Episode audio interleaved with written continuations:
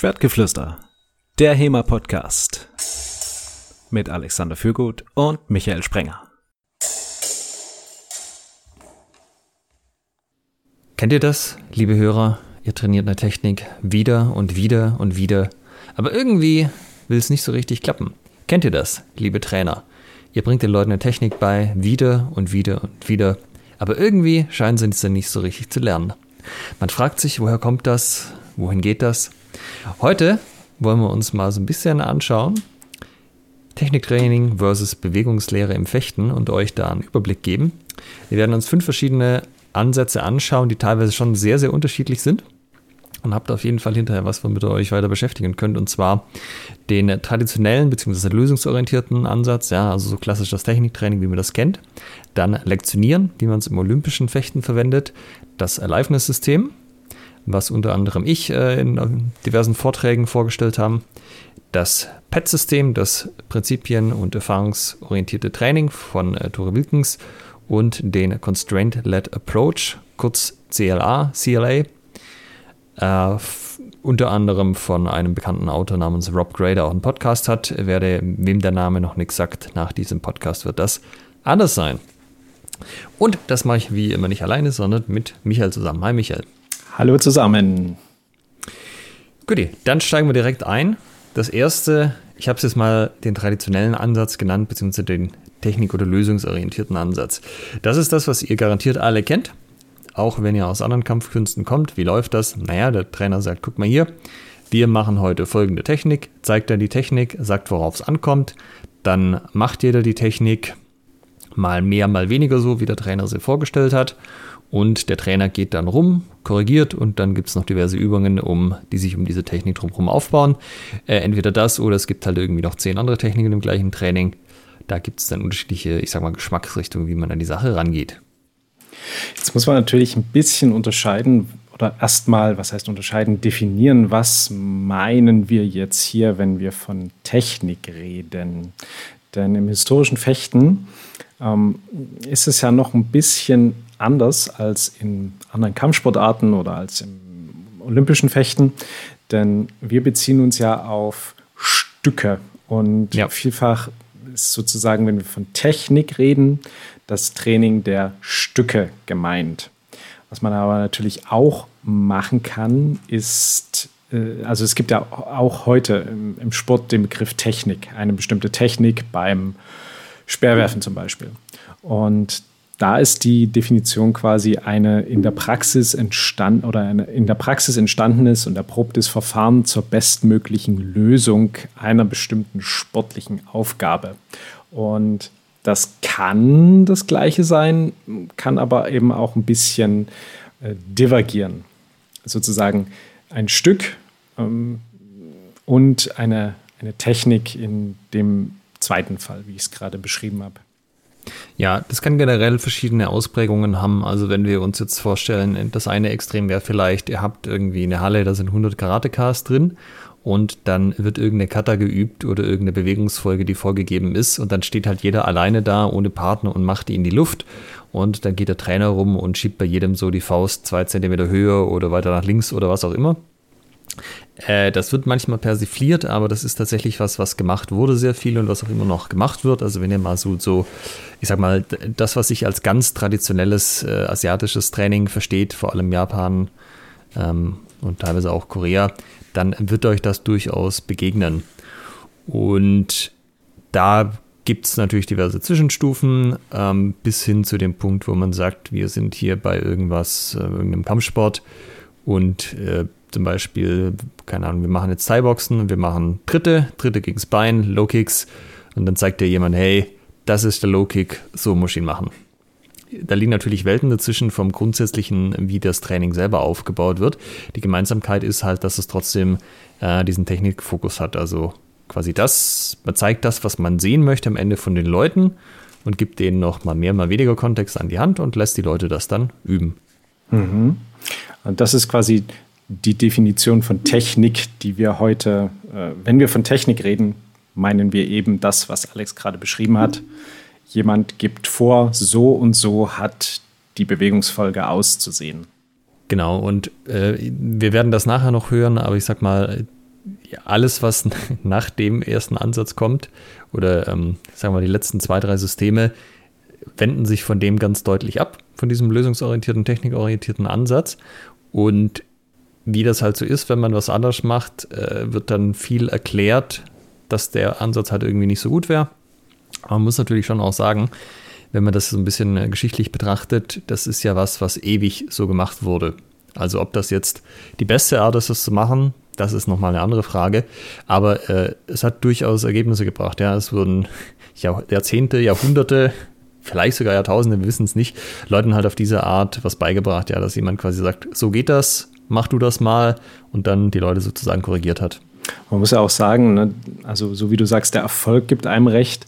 Und wenn wir jetzt hier diese äh, Definition nehmen, die ich vorhin äh, vorgelesen habe, in der Praxis entstandenes und erprobtes Verfahren zur bestmöglichen Lösung. Also viele haben das immer wieder probiert und gemacht und verfeinert und dann festgestellt, okay, pass auf, wenn du es so machst, ist einfach am besten, mach es so. Das ist nämlich genau das Ding. Also das ist einer von den Vorteilen, die ich an diesem System sehe. Wenn du Leute hast, die haben irgendwas halt 20 Jahre gemacht und haben das von jemandem gelernt, der auch schon 20 Jahre gemacht hat, dann haben die halt Sachen auf eine Ebene verfeinert, wo sie dir schon sehr gute Tipps geben können, was man einfach machen, äh, machen kann. Ähm, ich sag mal sowas wie, du hast halt irgendwas, klappt nicht und du läufst an die richtige Person ran, die guckt sich das an und sagt, du, probier mal folgendes aus und gibt dir dann irgendwie so ein kleines Detail mit an die Hand und auf einmal klappt das. Das ist, denke ich, eine Erfahrung, ähm, habe ich auf jeden Fall schon öfters jetzt gehabt. Das wirst du wahrscheinlich auch kennen, oder? Mhm. Würdest du das als Techniktraining beschreiben? So ein Tipp im Sinne von, hm, nimm den Arm mal so ein Stück dort und dorthin? Also es ist auf jeden Fall ein Teil davon, weil du lässt die Leute ja, ent also normalerweise lässt du die nicht komplett alleine und sagst, mach die Technik und dann guckst du nicht mehr hin, sondern es gibt ja das, was in der Regel Korrektur genannt wird. Das heißt, man schaut, ob das, was die Leute machen, von dem abweicht, wie man sich das so vorstellt, dass sie das machen sollen. Und das kann man natürlich auch mal mehr, mal weniger gut machen. Dieses Beispiel mit dem gerade in die Luft schlagen ist halt schon, äh, ich sag mal, ist das jetzt wirklich so, dass die Faust an genau der gleichen Stelle sein muss, egal ob mein Gegner jetzt 2 Meter oder 1,50 ist? Mhm, so. Ja. Äh, da merkt man dann schon, das kann es irgendwie nicht sein, dass das so losgelöst von dem Kontext stattfindet. Aber auch Sachen, wo es halt irgendwie jetzt näher am ähm, Kampfsport dran ist, ähm, wo die Variabilität, die eingebaute und die erwartete auch schon größer ist, auch da gibt es ja trotzdem so Tipps, die dir einfach Leute geben können. Und so kleine Details, die einfach sehr nützlich sind, auf die man selber nicht unbedingt kommt, aber die einfach die ganze Sache dann auf einmal flutschen lassen, was halt vorher irgendwie nicht ging. Jetzt haben wir ja zwei, zwei Punkte des Techniktrainings philosophisch diskutiert, könnte man schon sagen. Also einmal diese äh, großen Gruppen, alle machen das Gleiche in die Luft ähm, und einer geht rum und sagt, nee, dort ein Stück höher, dort ein Stück niedriger und das musst du so und so machen. Beziehungsweise halt dieses Tipps geben, na, hm, man trainiert mit jemandem und sagt so, ah, mach das mal so und so und plötzlich klappt's. Hm, jetzt eine, eine generelle, äh, genereller Ansatz. Wie würdest du Techniktraining beschreiben? Ne? Wir haben es ja als einen der Punkte jetzt im Podcast ähm, wo wir sagen, darüber reden wir jetzt. Was ist für dich Techniktraining? Was macht es aus? Also neben den Karate-Geschichten, wie sieht das im, im historischen Fechten oder im Fechten aus? Naja, also gerade im Vergleich zu den anderen Systemen, auf die wir da noch kommen werden, ist es eben diese Lösungsfokussierung. Also du gibst gewisse Lösungen vor und das steht im Zentrum des Trainings. Und ja, da gibt es eine große Spanne eben von Karateka zu ähm, was anderem. Und die Spanne hast du ja im Endeffekt auch im historischen Fechten. Also da gibt es ja Gruppen, die sehr freifecht orientiert unterwegs sind und ähm, sehr viel und sehr schnell freifechten und die Übungen auch sehr viel freier machen. Andere, die trainieren komplett ohne Ausrüstung.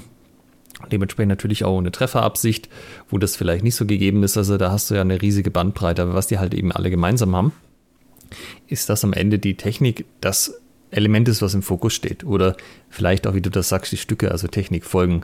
Mhm. Ja, wir trainieren heute den Zornhau, wir trainieren heute den Schielhau. Mhm. Dann ist vielleicht der Schielhau plus die Folgeaktion oder der Querhau plus die Folgeaktion und so weiter.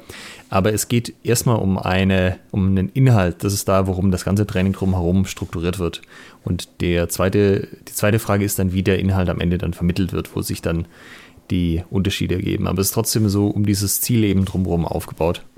Wo man natürlich sagen muss, die Stücke, würde ich jetzt mal unterstellen, sind auch mit hoher Wahrscheinlichkeit für diese eine spezielle Situation die bestmögliche Lösung. Vielleicht. Na, sagen wir zumindest so, wie sich das jemand gedacht hat, der das aufgeschrieben hat. Ne? Der hatte eine bestimmte Person mit einer bestimmten Intensität, mit einer bestimmten Größe im Kopf und für die ist halt ein, wenn der einen Oberhau macht, ist halt dann ein Twerhau oder ein Zornhauort eben die, die beste Lösung für eine bestimmte abgesteckte Situation.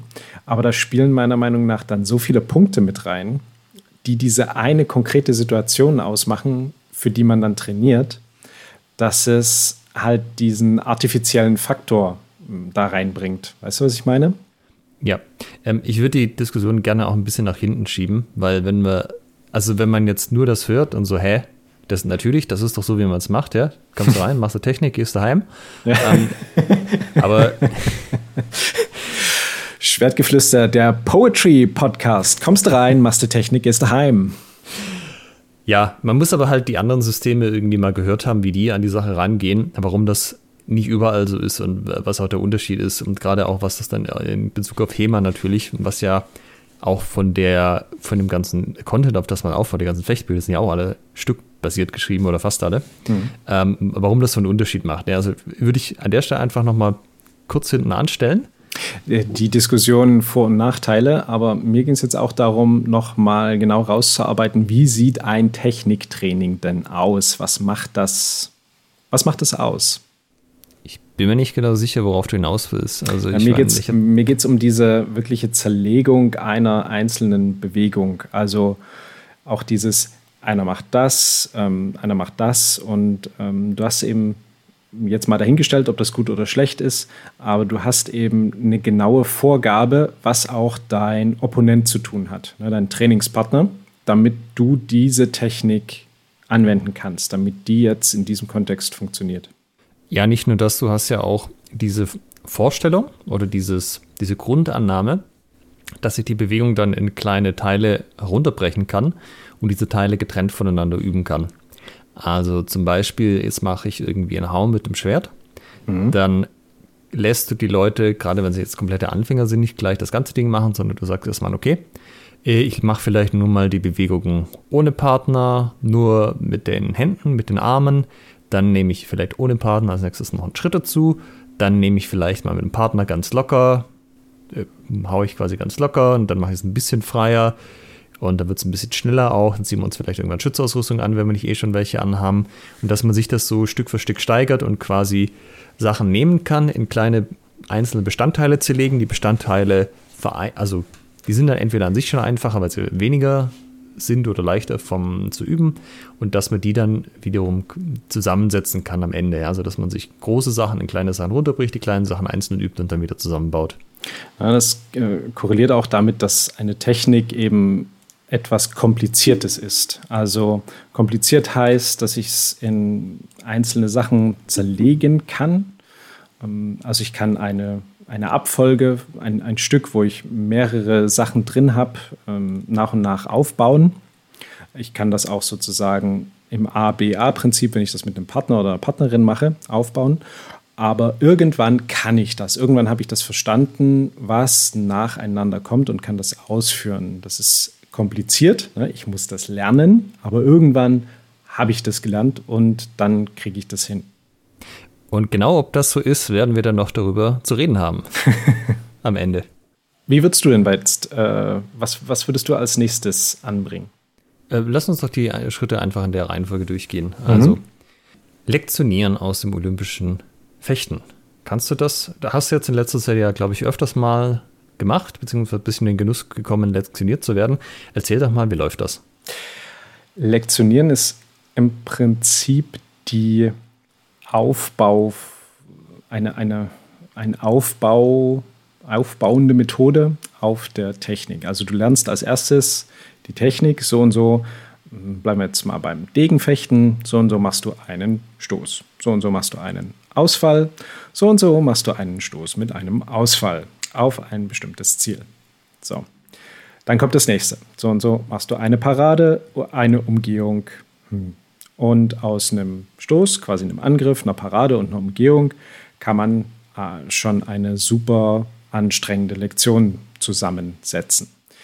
Dabei gibt es ein paar Punkte, die essentiell sind, nämlich, dass du eine Lektion mit einem erfahrenen Trainer ausführst. Also einer Person, die sehr viele Nuancen des zu vermittelnden Themengebietes ähm, kennt und dir dann absichtlich diese Nuancen in bestimmten Ausprägungen präsentiert, worauf du dann reagieren musst. Klassiker ist, äh, du stehst in Fechtstellung und der Trainer gibt dir eine Blöße und du hast zuzustechen. Das hast du aber eben erstmal nur aus den Armen zu machen, ohne einen Schritt. Wenn du einen Schritt dazu machst, ohne dass es nötig war, wirst du korrigiert. Das ist ein zweiter Punkt, der sehr essentiell ist beim Lektionieren.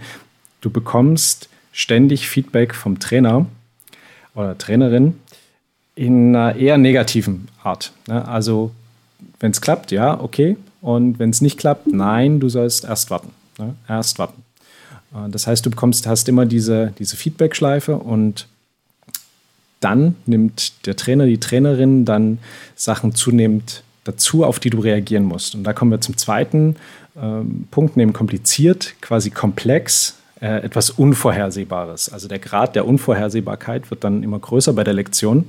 Ich weiß nicht, ähm, mache ich jetzt quasi den Angriff direkt ähm, und treffe damit oder während des Angriffs versucht der Trainer zu parieren, dann muss ich eine Umgehung machen ähm, oder pariert und macht eine Riposte, dann muss ich selber eine Parade machen und so weiter und so fort.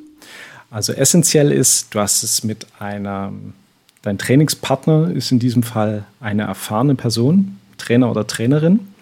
Und die gibt das Szenario vor und gibt, es gibt genau für jede Situation, die sie dir vorgibt, eine Lösung, was sie sehen möchte.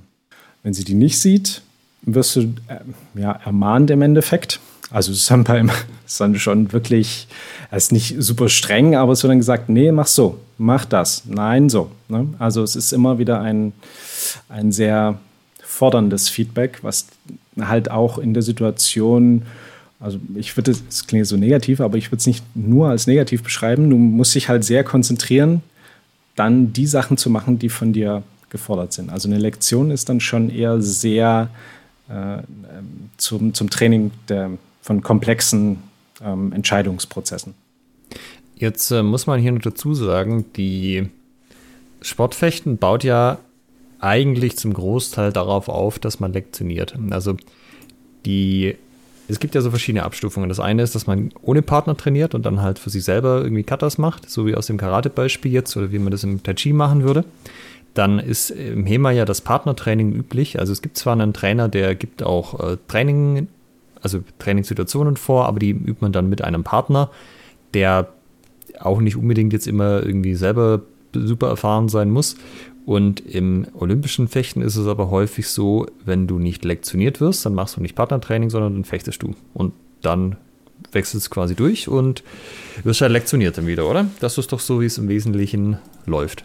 Es gibt Partnertraining, aber das ist im Vergleich zu, also ich kann jetzt natürlich nur für meinen Verein sprechen und das Training, was ich wahrnehme, das ist auch ein, ich sag mal, ein Freizeitgruppentraining. Das ist jetzt kein ähm, ultra krass leistungssportlich orientiertes Training. Das muss man auch in, im, im, Hinterkopf haben. Die Einblicke, die ich bekommen habe. Ähm, das Partnertraining gibt es. Also du machst die Sachen, die dann eben zu üben sind. Was weiß ich, äh, heute üben wir Umgehung.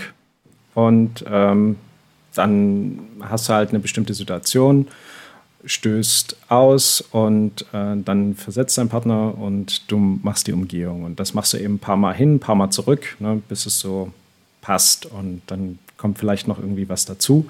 Aber da, das ist wirklich so auch dieses, na, ich sag mal, klassische Techniktraining. Und dann geht es ans Fechten. Also dann anziehen, äh, verkabeln und auf die Bahn und ausprobieren.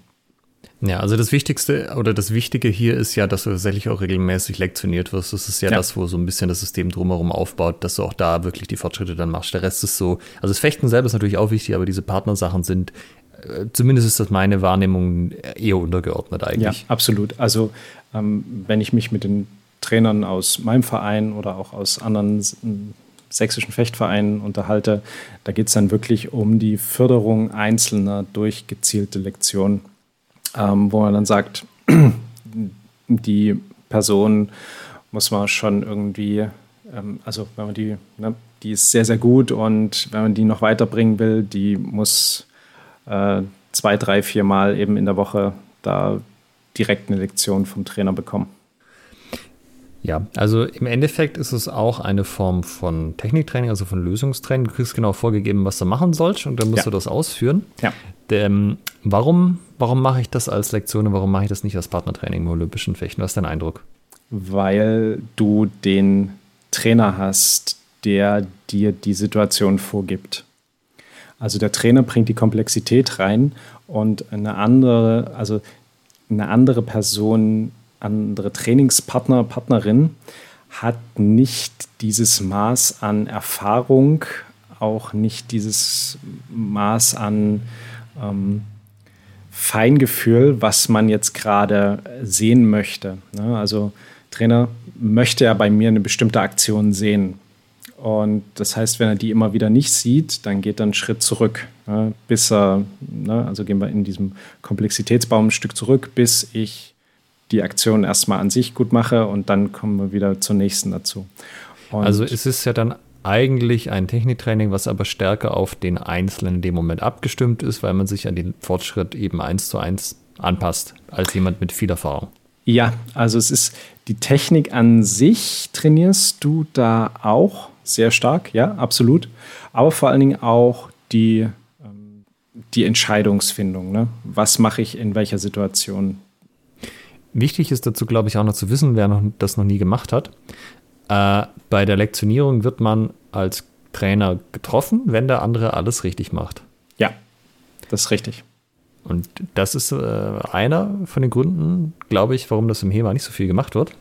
Wenn du jetzt halt Leute hast, ähm, keine Ahnung, die sehr kräftig mit dem Langschwert zulangen und du lässt dich dann irgendwie in einer halben Stunde 50 Mal so richtig schön scheppern auf den Kopf treffen, wenn es der andere gut macht, äh, ist halt so ein Ding, wo, wo immer so ein bisschen die Frage ist, wollen das Leute dann tatsächlich machen? Das ist halt, wenn du mit Degen, Florett und äh, olympischem Säbel trainierst, immer noch mal was anderes. Ja, da gebe ich dir recht. Also du hast auch spezielle Lektionierkleidung, also eine Lektionierweste, ein Lektionierärmel. Dann beim Degenfechten kannst du auch auf dem Arm stechen. Das ist dann eben nochmal so eine dicke Polsterung, weil selbst wenn du mit einem Degen keine Ahnung, 50, 100 Mal am Stück auf dieselbe Stelle getroffen wirst, das wird irgendwann echt unangenehm. Deshalb ist eine dickere Polsterung dahinter. Allerdings bei dem Beispiel, was du genannt hast, muss man aber auch überlegen, ähm, ist es jetzt äh, notwendig für diese Trainingsform, dass die Person, die lektioniert wird, da immer volle Kanne draufhaut? Also da so ein bisschen Frage, ja. Sensibilisierungstraining zu machen, ist dann entsprechend auch wichtig. Aber da gebe ich dir recht, das kannst du jetzt nicht aus der Kalten mit jedem machen, wenn du merkst, okay, die Person hat halt gerade kein Gefühl dafür, wie stark sie trifft oder wie man einen Hieb führt, der einem jetzt nicht die Maske zerdellt oder hat nur ein 1,8 Kilogramm Schwert, dann ja, ist dann jetzt vielleicht nicht die richtige Methode heute. Ja, die Idee ist ja so ein bisschen, dass diese Situationen, die man kriegt, auch dadurch, dass ja der andere deutlich erfahrener ist als du, äh, dass sie sehr zuverlässig hin und wieder hergestellt werden. Also dass diese Situationen sich quasi äh, einer echten Situation ähneln. Wenn du das jetzt ja mit jemandem machen würdest, der sich, äh, der dir A, fechterisch nicht so sehr überlegen ist und B, selber nicht so viel Erfahrung hat, dann sind die Situationen, die dir vorgegeben werden, wären wahrscheinlich nicht besonders realistisch. Und so ist halt die Idee, würde ich sagen, dass du ja eben jemand realistische Situationen vorgibt, so wie sie eben auch vorkommen. Ja, ganz genau. Und sie dann an dein Können quasi anpasst und so variabel macht, dass du noch irgendwie hinterherkommst. Ganz genau. Deshalb brauchst du eben erfahrenen Trainer oder Trainerin dafür. Genau, also ich meine, Nachteil da ist, ist es entsprechend, sind entsprechend ja auch die zwei, die wir jetzt schon hatten. Man braucht erfahrene Leute, die das können, die auch lektionieren, Routine da drin haben. Und es ist je nach Waffe, die man trainiert und Ausrüstung und ist immer so ein bisschen die Frage, weil ja, im olympischen Fechten rüttelt man sich dann quasi nochmal extra auf. Im HEMA sind wir ja eigentlich schon an der oberen Grenze, was die Belastbarkeit unserer Ausrüstung angeht. Ja. Da kannst du ja nicht einfach nochmal eine zweite Jacke oben drüber anziehen. Ähm, also das kann auch ein begrenzender Faktor sein. Aber was man machen könnte, wäre tatsächlich, dass man einfach leichtere, biegsamere Waffen nimmt. Ja, absolut. macht. Lektionierwaffen, ich sag mal, ein Langschwert quasi mit einer Rapierklinge, also um einen, einen Hieb zu simulieren, brauche ich jetzt nicht unbedingt das Gewicht äh, von, einer, von einer Langschwertklinge. Wenn ich jetzt einfach nur eine bestimmte Abfolge von Bewegungen sehen möchte oder eine bestimmte Reaktion auf etwas. Interessant ist ja auch, Lektionieren ist was, was in der Form eigentlich also meines Wissens nach in keiner anderen Kampfsportart genauso gemacht wird. Du hast zwar schon sowas wie jetzt Pratzentraining, was du im Boxen oder Kickboxen hast. Da wird man teilweise aufgetreten und da ist halt die zusätzliche Polsterung sozusagen die Pratze. Aber der andere gibt dir nicht so, so quasi genauso realistische Situationen vor. Also stehen jetzt nicht beide irgendwie mit Boxhandschuhen da, sondern ja, der eine hat ja eben dann die Pratzen und daraus gegen die Pratzen. Ähm, eben auch wegen diesem ganzen Impact, würde ich behaupten. Das ist halt was anderes, ob du jemand mit einem Säbel zur Maske haust oder ob da halt jemand mit dem äh, Schienbein im Kopf tritt. Das eine ist halt, kannst du halt sagen, dann nehme ich da halt mal 50 Stück beim Lektionieren und das andere ist halt ja. so, ja, nee, das machen wir jetzt nicht. Da hast du bitte schön auf dem Polster. Ja.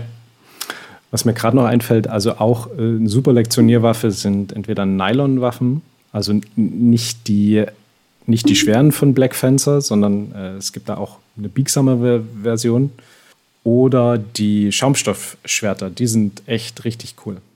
Ja, mit Schaumstoff kannst du viel machen. Das ja. ist auch. Genau, was sind so deine Erfahrungen mit dem lektioniert werden? Also wie sind die Fortschritte aus deiner Sicht? Die sind schon gut. Ähm, du bist allerdings auch sehr bisschen Kreativität. Emotional schwierig, oder? Es ist, äh, es ist emotional schwierig, du musst es wollen. Also eine Lektion ist auch immer ähm, das ist im Fechten, im olympischen Fechten schon noch ein bisschen verankert. Es ist auch ein, es hat sehr viel mit ähm, ähm, Trainer, Schüler ähm, zu tun. Also bei mir jetzt, ne, ich habe einen Trainer, ich bin der Schüler. Es gibt ein klares Gefälle. Wir sind jetzt nicht gleichrangig, sondern die Person gibt es vor und ich habe das zu tun. Und ähm, das ist aber auch eine Form der ähm, Anerkennung. Also eine Lektion zu bekommen von jemandem, von einem Trainer, ist eine Form der Anerkennung, dass der Trainer sagt, ich nehme jetzt hier 20 Minuten meiner Zeit, um dich zu lektionieren. Ähm, wenn er sagen würde, diese 20 Minuten sind mir wirklich zu schade, weil nach den 20 ja. Minuten ist, das, äh, ist der Zustand genau der gleiche, dann würde er das nicht tun. Ja? Also es ist auch immer, ne, wenn ich meinen Trainer frage, kann ich eine Lektion kriegen? Und er sagt, ja, sehr gerne. Das ist für mich schon so, ey, cool, wow. Ähm, da freue ich mich drüber und das ist für mich auch immer eine sehr äh, intensive Zeit. Also die 20 Minuten oder Viertelstunde, da, da bist du wirklich voll fokussiert und ähm, konzentrierst dich auch auf das Thema. Es ist allerdings dann eben ein sehr eingeschränktes Thema und dann auch in der Kreativität sehr eingeschränkt, die Thematik. Ne? Denn du hast das zu liefern, was die Person sehen möchte, ne? was der Trainer sehen möchte in diesem Fall. Ja, also es geht nicht darum, dass du quasi Situationen kriegst und dann guck mal, was du machen würdest, sondern genau das, was Vorgabe ist. So kannst du natürlich eine Lektion auch gestalten. Ne? Das kann dir keiner verbieten, dass du sagst, okay, probier mal, was wir machen. Aber habe ich bisher noch nicht so kennengelernt, sagen wir es so. Also ich habe jetzt da auch nicht mega viel Erfahrung, aber zumindest von dem, was ich von anderen gehört habe, ist das auch jetzt nicht so das Übliche, sondern das Übliche ist schon eben dieses sehr äh, technik- und lösungsorientierte, dass du mhm. genau vorgibst, was zu tun ist. Ja. Äh, noch was zum Lektionieren an Überblick oder gehen wir zum nächsten weiter?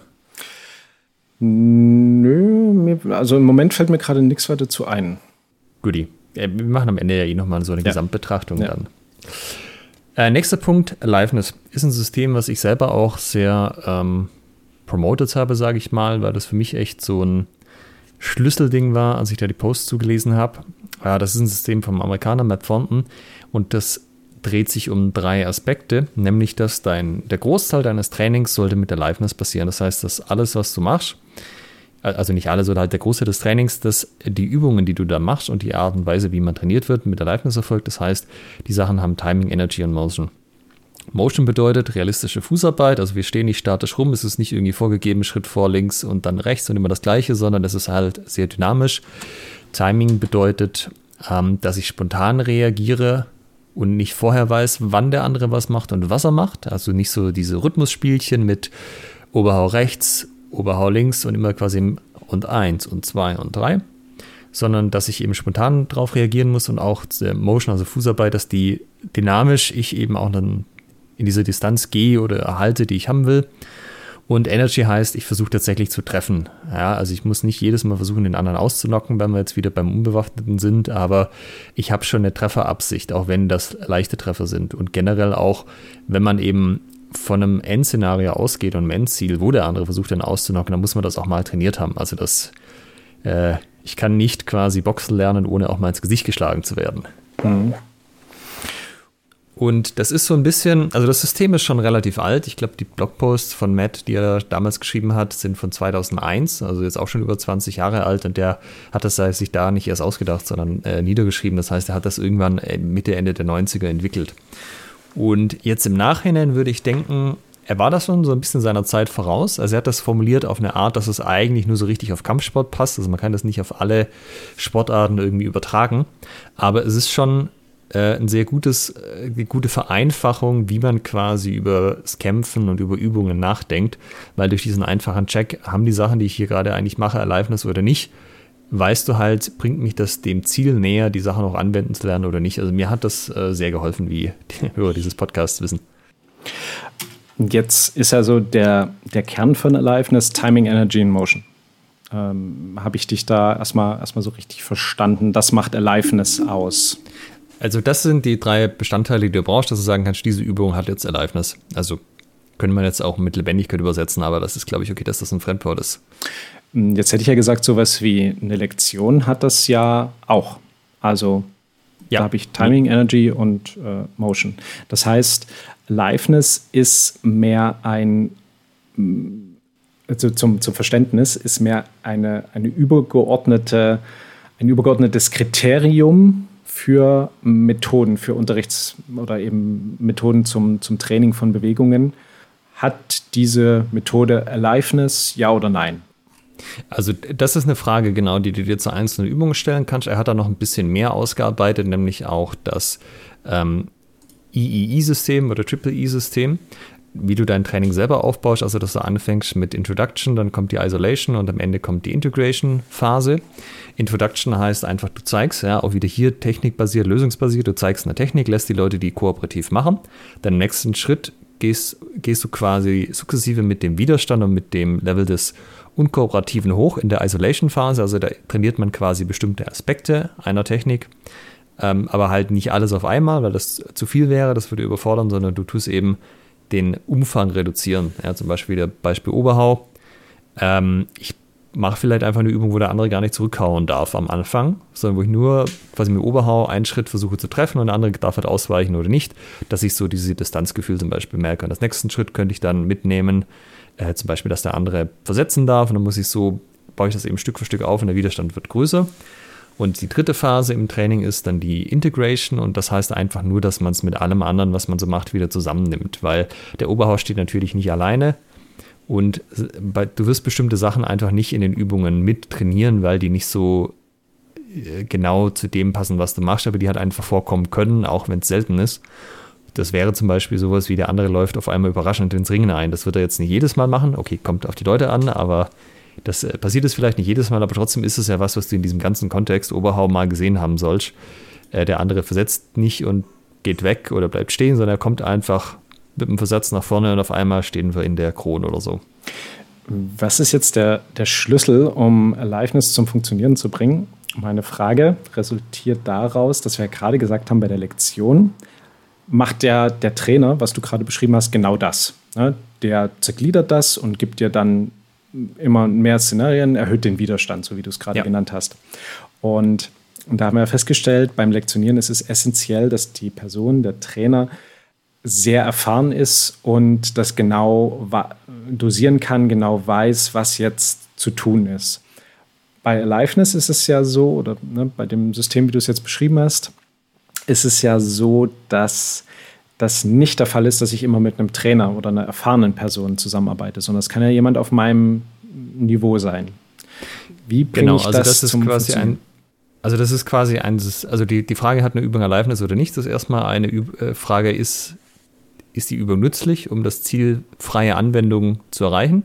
Aber das generelle System, was er drumherum gebaut hat, ist eigentlich dafür da, dass du dir dass du quasi Gruppenunterricht gestaltest, wo Leute miteinander trainieren, also nicht mit dem Trainer, wo sie nicht lektioniert werden.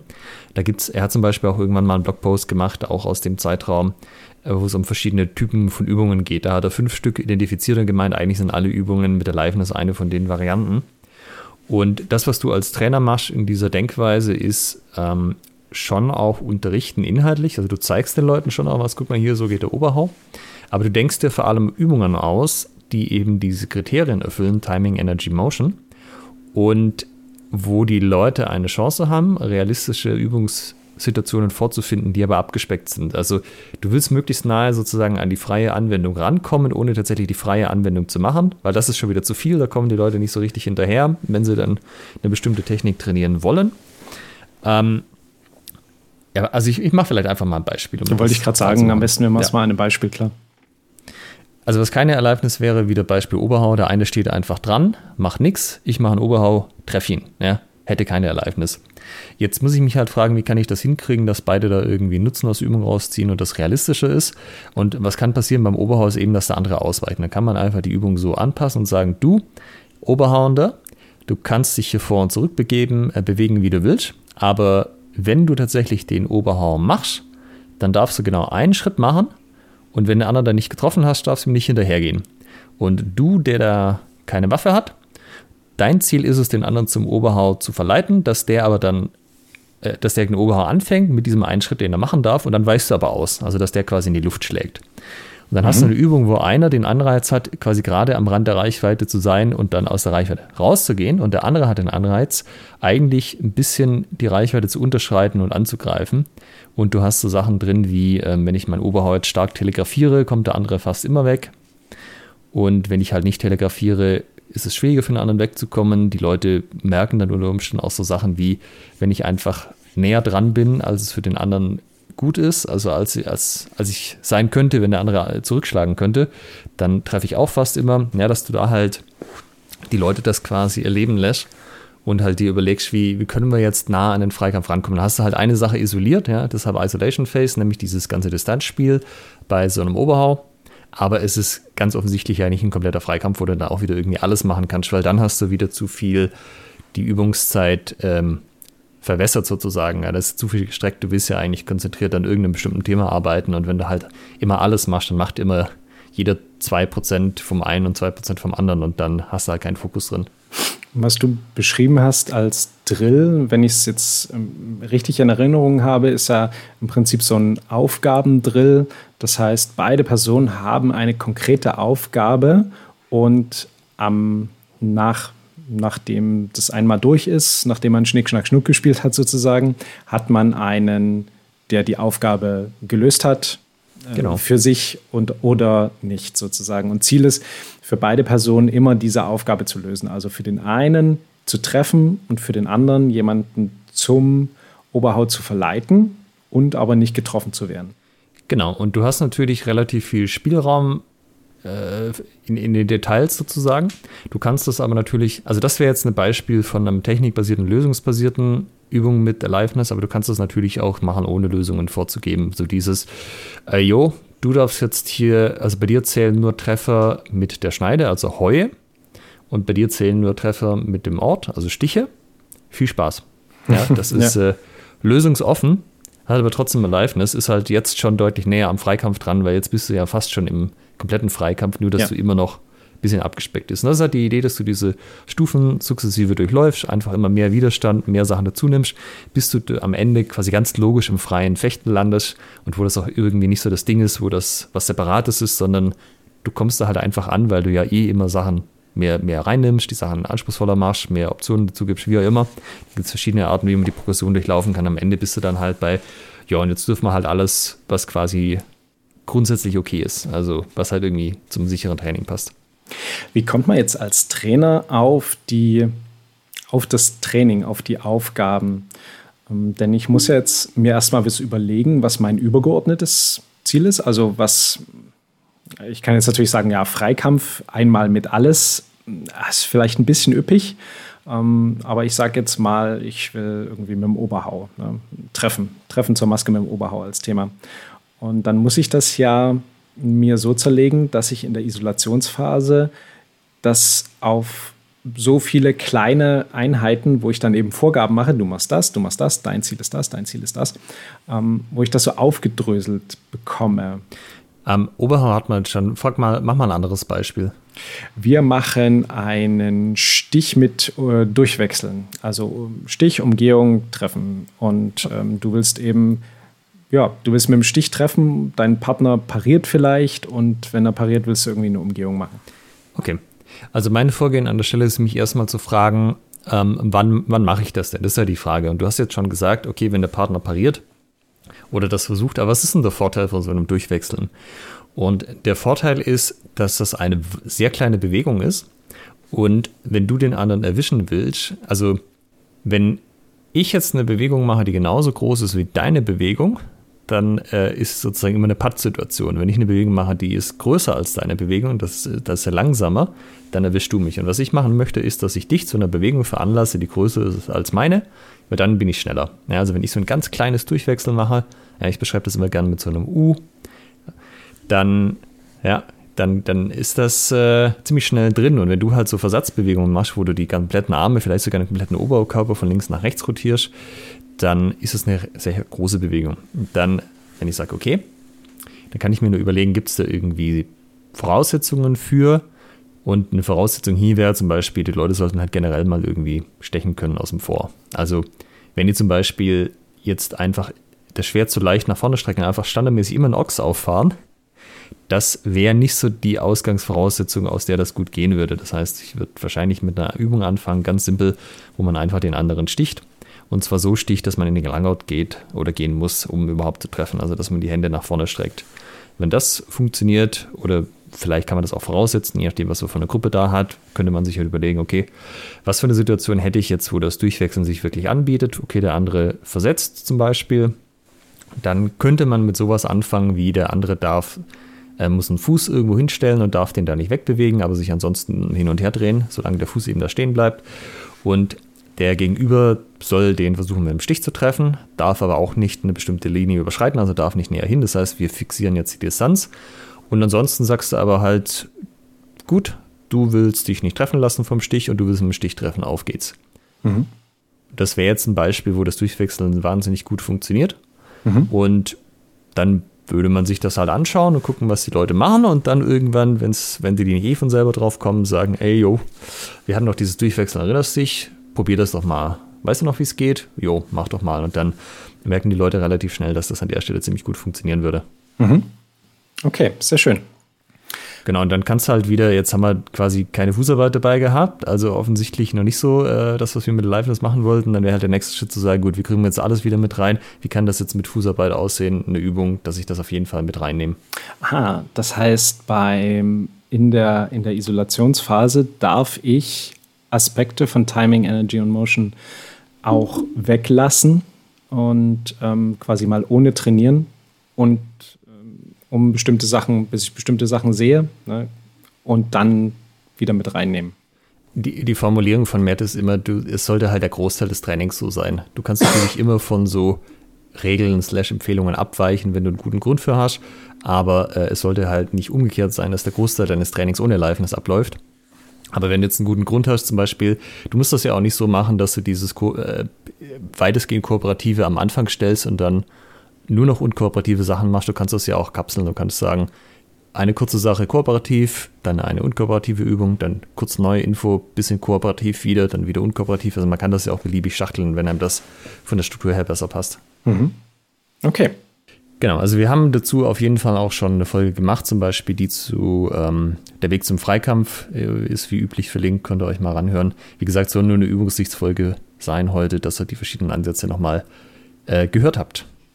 Und dann auch, wenn ihr mögt, äh, selber nachschlagen könnt, denn zu allem, was wir heute erwähnen, gibt es unzähliges Material im Internet oder als Buch ähm, käuflich zu erwerben, wenn wir alles verlinken.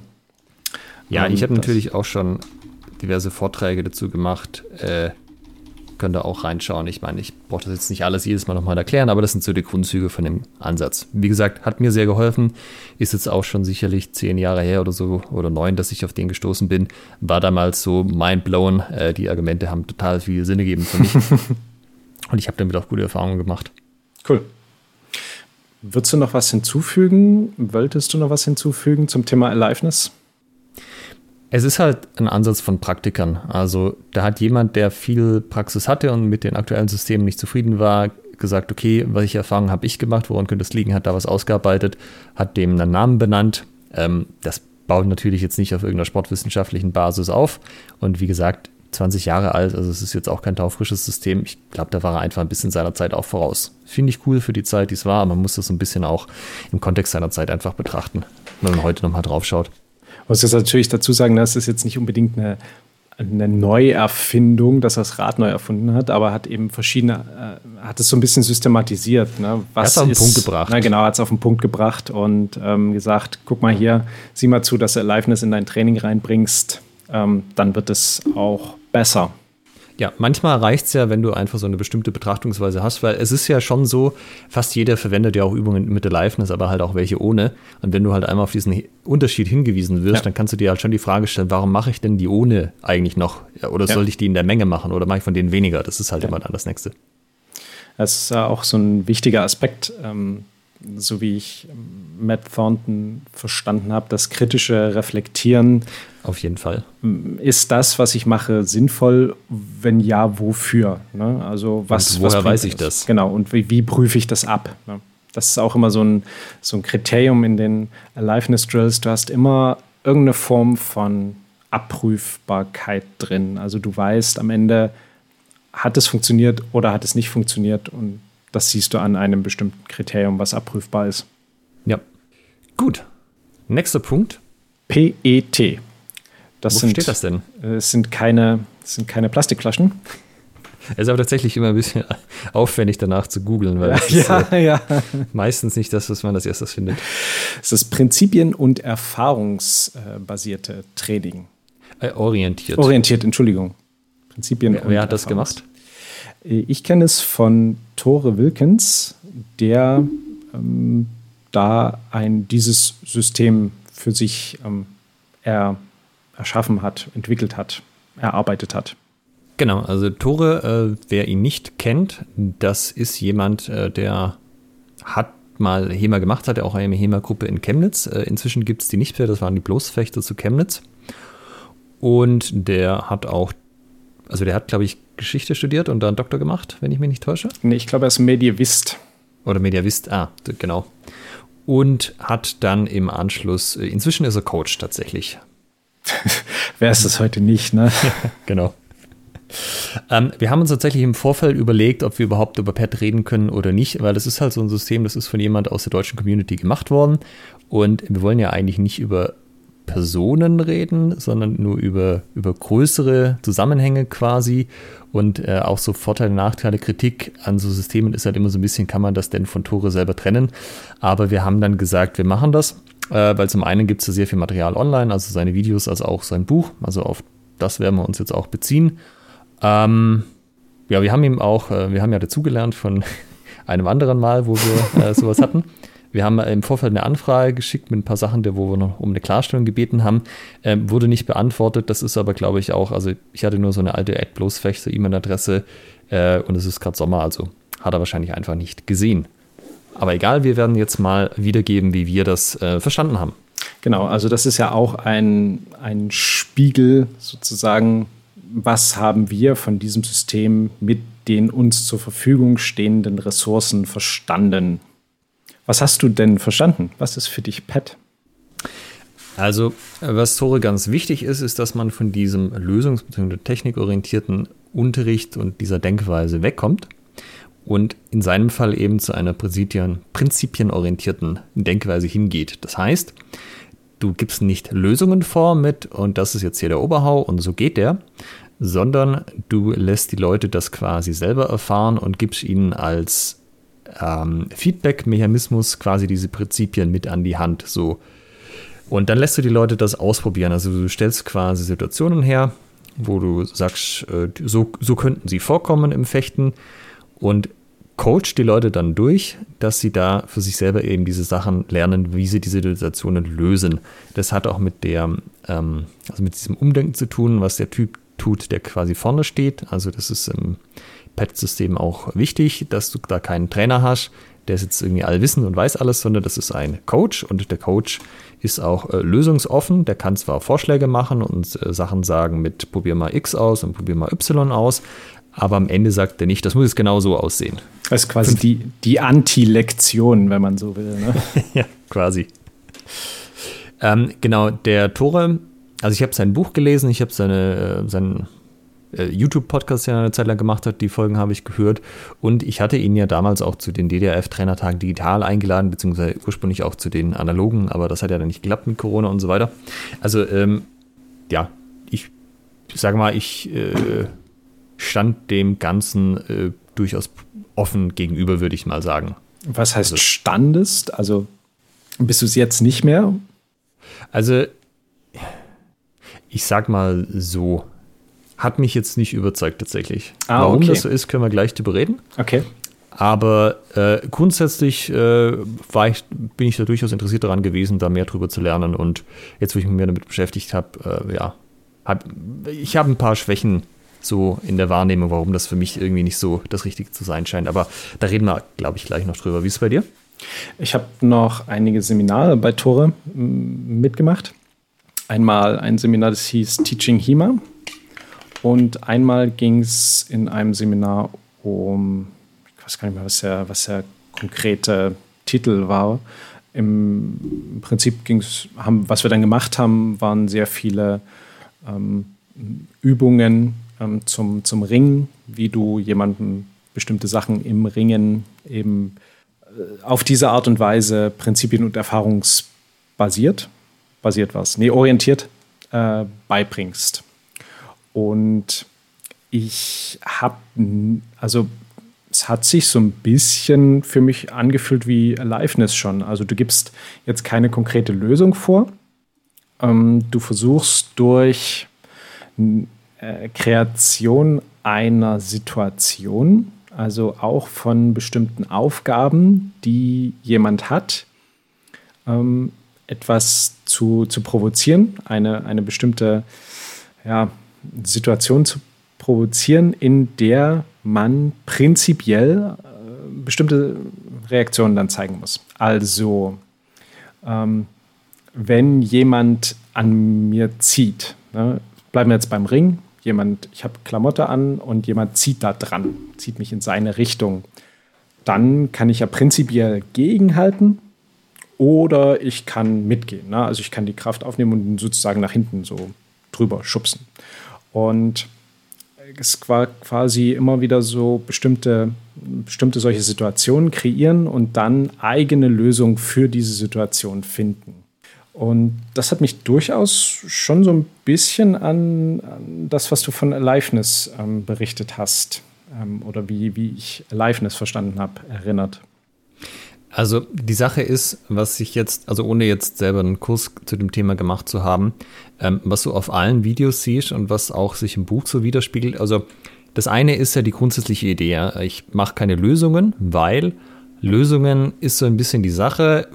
Also wenn ich jetzt irgendwie der 1,50 Dame die gleichen Tipps gebe wie dem 2-Meter-Menschen und sage, ihr müsst das genau gleich ausführen, das kann halt irgendwie nicht funktionieren. Also dieser grundsätzliche Gedanke, dass du halt einfach Variationen hast und dass die sogar notwendig ist und dass halt Leute vor allem auch Sachen an ihre eigene Körperbau, Temperament, Bewegungsapparat auch anpassen müssen, den finde ich erstmal, also den würde ich so unterstreichen, weil das ist, also ist jetzt auch jetzt nicht so ein komplett neues Ding. Ich meine, so ein Stück weit weiß das jeder, der jetzt auch Kampfsport macht, dass du halt nicht alles immer eins zu eins gleich machen sollst äh, oder gleich machen kannst. Aber trotzdem diese, dieses Umdenken, dass du sagst, hey, ich arbeite gar nicht so sehr mit Lösungen, äh, sondern gucke eher, dass ich vom Problem her komme und die Leute das selber auch erfahren lasse. Das finde ich gut. Ähm, was ich aber halt irgendwie in, in sämtlichen Medien, die ich dazu jetzt bisher konsumiert habe, irgendwie vermisst habe, war ähm, ein hohes Level von Widerstand. Also sowohl von den, also das ist ein System, was man halt vor allem im deutschsprachigen Raum kennt, weil also ich glaube, das Buch gibt es auch nur auf Deutsch und die ganzen Materialien. Und irgendwie sowohl die Leute, also die HEMA-Gruppen, die das stark adaptiert haben, als auch die Videos legen irgendwie nahe, das wäre halt vor allem in dieser, also nach Aliveness-Denkweise, in dieser ersten Phase, die Introduction, also dass ich noch sehr kooperativ trainiere. Mhm. Und so dieses, keine Ahnung, ich gucke eine Quelle an, lese was draus und probiere mit dem Partner, wie könnte das sein. So, so nehme ich das wahr, dass irgendwie darauf, so auf dieser Schwelle sich das Pet-System abspielt. Was ich da halt noch nie gesehen habe, ist, dass da tatsächlich mal irgendwie was auf äh, Freikampf-Intensitätslevel gemacht wurde. Mhm. Und ähm, zum Beispiel die Übungen, die jetzt auch in dem Pet-Buch drin sind, äh, ich kann mal kurz gucken, der vollständige Titel ist PET für Kampfsport und Kampfkunst, ein Universalleitfaden für prinzipienbasiertes, erfahrungsorientiertes Training. Ähm, also alle Übungen, die da drin sind, halte ich für ungeeignet, tatsächlich die Sachen auf äh, Freifechtenniveau zu lernen, weil keine davon hat Aliveness tatsächlich zum Beispiel. Also wenn es von der in der Sprache mal ausdrückt. Und mhm. das sind alles so Sachen, die äh, haben wir auch ausprobiert am Anfang und die habe ich zwischendurch immer wieder ausprobiert. Ähm, also jetzt mal ein Beispiel ist, ist ähm, dass jemand zählt oder irgendwie ein Rhythmus läuft und jeder darf dann eine Aktion machen in diesem Rhythmus quasi. Mhm. So Glock, beide machen irgendwie ihre erste Aktion, nächstes Glock, beide machen die nächste Aktion. Und wozu das führt, ist, dass irgendwie beide immer im Ringen landen. Also mhm. setze ich Geld drauf, wenn du es einfach mit Leuten machst und die äh, nicht entsprechend instruierst und lässt sie das irgendwie fünf, sechs Schläge quasi machen, landen sie im Ringen. Mhm. Ist aber was, was in echt überhaupt nicht ständig passiert. Mhm. Äh, warum? Weil du hast natürlich so Faktoren nicht wie zum Beispiel Trägheit. Also wenn ich halt eh stoppe zwischen den Schlägen, dann ist halt mein Pferd Schwert angehalten. Dann muss ich nicht die Trägheit überwinden, um wieder zurückzukommen, sondern dann kann ich einfach die Bewegung gleich machen. Und das ist halt irgendwie, also es drängt sich mir der Eindruck auf, dass das halt vor allem für Leute ist, die da eh nicht so einen starken Fokus drauf haben, dass das am Ende irgendwie anwendungsbedingt funktioniert, also im freien Fechten. Das kann aber natürlich auch täuschen, aber das ist das eben, was man auch in den ganzen Videos sieht. Hm in der Tat fürs, ähm, da, da, das würde ich, würde ich mitgehen. Ähm, allerdings so für das Erlernen, für das Erlernen von, von Basics, also von eben so Prinzipien und Erfahrungen sammeln. Also ähm, ich habe Tore so verstanden, dass es ja eben darum geht, den Leuten nicht zu sagen, das ist jetzt hier ein Duplieren zum Beispiel, sondern du gibst dir eine bestimmte Situation vor und dann ist Duplieren halt die beste Wahl und dann, dann kommt ja. das von, von alleine. Und wenn es kommt, kannst du den Leuten sagen, ey, guck mal, das war jetzt ein Duplieren, hast du so und so gemacht. Guck mal, hier steht in der Quelle, gibt es auch ein Bild dazu. Bam, das hast du gerade gemacht, ohne dass ich dir das gesagt habe. Und ja. das ist gerade am Anfang und das, so nutze ich es auch in meinem Training. Es ist wirklich eine sehr, sehr schöne Sache, um Menschen zu motivieren, um den auch so erstmal grundsätzlich beizubringen, dass sie nicht auf, über ihre eigenen Füße stolpern, dass sie ihr Gleichgewicht halten können, was passiert, wenn jemand zieht, wenn jemand drückt. Ähm, aber ich habe stark das Gefühl, sobald man aus der Bindung rausgeht, ähm, also da habe ich zumindest, fehlen mir dann die, da bin ich vielleicht noch nicht tief genug eingestiegen, aber da fehlen mir dann die Ansatzpunkte, was mache ich dann? Wie, wie geht es dann weiter? Also solange man irgendwie noch in der Bindung ist, sowas wie Einwinden, Auswinden, Mutieren, Duplieren, also all so eine Sachen und natürlich Ringen auf jeden Fall. Das funktioniert echt super. Das finde ich sehr, sehr schön. Wenn man die Bindung verlässt, tue ich mich zumindest ein bisschen schwer. Ähm, ja, ja. Also ein Beispiel wäre ja auch noch zum Beispiel das Duplieren, da mache ich das ganz genauso. Ich sage den Leuten halt, guck mal hier, Oberhau rechts, und dann, wenn er dich zu weit nach außen versetzt, machst du halt einen Oberhau links. Und dann fragt, äh, probieren die Leute das aus und fragen dann halt, ey, ich bin jetzt hier im Schwert hängen geblieben und ich bin irgendwie nicht außen rum. Ja, hättest ihn trotzdem treffen können? Ja, eigentlich schon. Ja, dann mach das doch aus der Bindung raus. Also quasi ohne, dass du den Kontakt löst, sondern der andere schiebt dich nur ein Stück nach rechts, haust ihm einfach hinter seinem Schwert zum Kopf. Das ist ein Duplieren. Wenn der Leuten jetzt mit dem Begriff kommst, dann machen sie große Augen und sind mega verwundert, was das denn für ein krasses Ding ist, aber die Leute das einfach ausprobieren lässt und denen auch gar nichts sagt, schon so ganz simpel, ey, Ober rechts, links, ob du da jetzt in der Bindung bist oder nicht oder die verlässt, das, äh, mach einfach das Gleiche und je nachdem, was der andere macht, bleibst du halt in der Bindung oder nicht, das ist total egal. da mhm. finde ich auch, dass dieser Ansatz, ähm, das auch gar nicht zu benennen und das auch gar nicht so sehr zu fokussieren, die Leute einfach das probieren zu lassen, äh, sehr gut funktioniert. Wo du dann natürlich auch, also wichtig ist, dass sie dann die Freiheit haben, das auszuprobieren. Das ist ja auch was Übergeordnetes, wonach sich deine Trainingsmethode richtet. Haben meine Trainierenden die Möglichkeit, hier frei sich etwas zu überlegen? Haben sie die Erlaubnis dazu? Ja oder nein? Bei einer Lektion habe ich die nicht. Ähm, das weiß ich genau. aber vorher. Ne? Also suche ich quasi nach der einen Technik und die muss dann kommen oder ist es okay, wenn die Leute kreativ auch sind? Ja. Ah, und das ist zum Beispiel was, wo im PET-System viel Wert drauf gelegt wird, dass eben Leute sich in ihrer äh, Kreativität entfalten können. Das wird Talenterkennung genannt im Buch, also dass du sozusagen nicht äh, den Leuten irgendwie vorgibst, genau so muss das aussehen, sondern die haben ihren bestimmten Körper und bestimmte Voraussetzungen und die, die werden es dann schon mitkriegen, wie das für sie funktioniert. Mhm. Ähm, ja, was, was man dazu auch sagen muss, weil die, die letzte Methode, der Constraint-Led Approach, das werdet ihr gleich merken, das klingt so ein bisschen ähnlich, wenn man es ähm, so nur, nur, eine Einleitung liest wie das PET-System. Darum habe ich auch mal in das Buch geschaut, äh, in die, nochmal die ganzen Quellen durchgeguckt, ob das vielleicht irgendwie davon eine Abwandlung ist oder nicht. Ähm, und dabei habe ich festgestellt, dass ich, also wenn ich mich jetzt nicht täusche, ich bin mir aber relativ sicher, dass ich das nichts übersehen habe, es ist zum Beispiel keine sportwissenschaftliche Veröffentlichung referenziert. Also das würde man ja denken, das ist irgendwie so ein Thema. Bewegungslehre ist jetzt zum Beispiel im PET-Buch einfach also das, das ist nicht drin, das basiert nicht auf sportwissenschaftlichen Erkenntnissen, sondern es wird viel aus dem Bereich der Pädagogik ähm, zitiert. Ah ja, okay. Aber ja, äh, es gibt auf jeden Fall Gruppen in Deutschland, ich möchte das jetzt nicht zu negativ darstellen, wie gesagt, welche, die jetzt, sagen wir mal, eh nicht so sehr freikampflastig unterwegs sind, die da sehr gute Erfahrungen mitgemacht haben und die da auch super zufrieden mit sind. Und ich, das äh, soll jetzt auch nicht wertend sein, das ist einfach nicht das, was ich selber mache oder wo ich mich selber nicht drauf fokussiere. Ähm, wenn das euer Ding ist und wenn ihr da unterwegs seid, dann kann das durchaus lohnenswert sein, sich das mal anzuschauen. Ich sag mal, es, ähm, es ist ja natürlich eine Frage, wie man das dann wie man sich Gedanken macht. Ähm, denn Tores Leitspruch beim PET ist, wenn ich ihn äh, richtig in Erinnerung habe, welche Erfahrung muss jemand gemacht haben, damit die Person eine bestimmte, jetzt nenne ich mal den, nehme ich den Begriff Technik, anwendet zur Lösung oder eine bestimmte Lösung anwendet. Ne? Und das kann ich natürlich auch äh, außerhalb des Ringens, außerhalb der, der Bindung so ansetzen. Ähm, wo, ne, wo ich schon am Anfang gesagt habe, es ist dann schon so ein bisschen ähnlich für mich zum, äh, zum Aliveness-System, wo ich dann eben mir überlege, okay, was will ich sehen? Wie, wie kreiere ich das? Welche Erfahrung muss jemand gemacht haben? Ja, es ist ja auch eine Erfahrung, wenn ich einen Angriff mache und der ist zu kurz, dann kann mein, ich bin zu weit weg, dann kann mein Opponent einfach nachreisen und dann kriege ich eins auf den Deckel. Das heißt, ich muss das so timen, dass es eben passt. Ne? Das ist ja eine Erfahrung, die ich mache und die führt dann dazu, dass ich eine bestimmte Lösung dazu finde.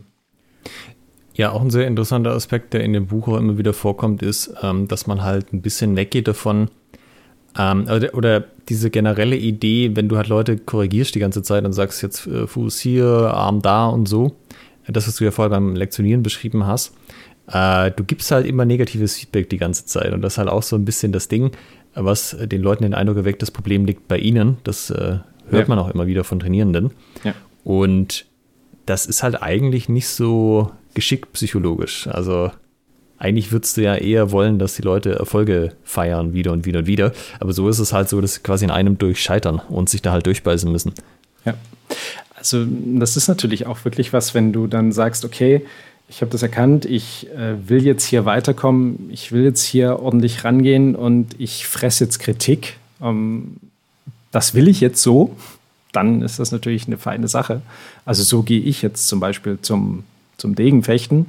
Ich sage, ja, will es aufs Maul kriegen und ich will kritisiert werden und mir ist es jetzt egal, ob ich jede Stunde aufs Neue höre, dass meine Fußarbeit scheiße ist. Ja. Ähm, mir wird dann zumindest gesagt, wie es sein soll und ich werde korrigiert und ja, alles gut. Ja, das ist halt auch so ein Ding. Also ich habe jetzt schon von Leuten gehört, die jetzt zum Beispiel ähm, bei, bei einem Pet-Seminar waren oder mit trainiert haben. Äh, teilweise auch Leute, die wir, die das dann off-air äh, also von den Podcast-Gästen quasi uns erzählt haben. Und die, die waren begeistert, haben gemeint, ey, irgendwie anders lernen, da sind sie nie weit gekommen und das hat so richtig Blockade gelöst. Gleichzeitig ist es natürlich auch so, dass auch so bei diesen äh, traditionellen Ansätzen, auch da, also ich meine, ich war auf zig Seminaren, wo ich hingegangen bin, da hat genau jemand so unterrichtet, hier ABCDE, Technik sowieso. Und ich bin heimgekommen und habe gesagt, geil, da war genau das Richtige dabei. Und ab dem Moment habe ich das quasi angewendet. Also ja.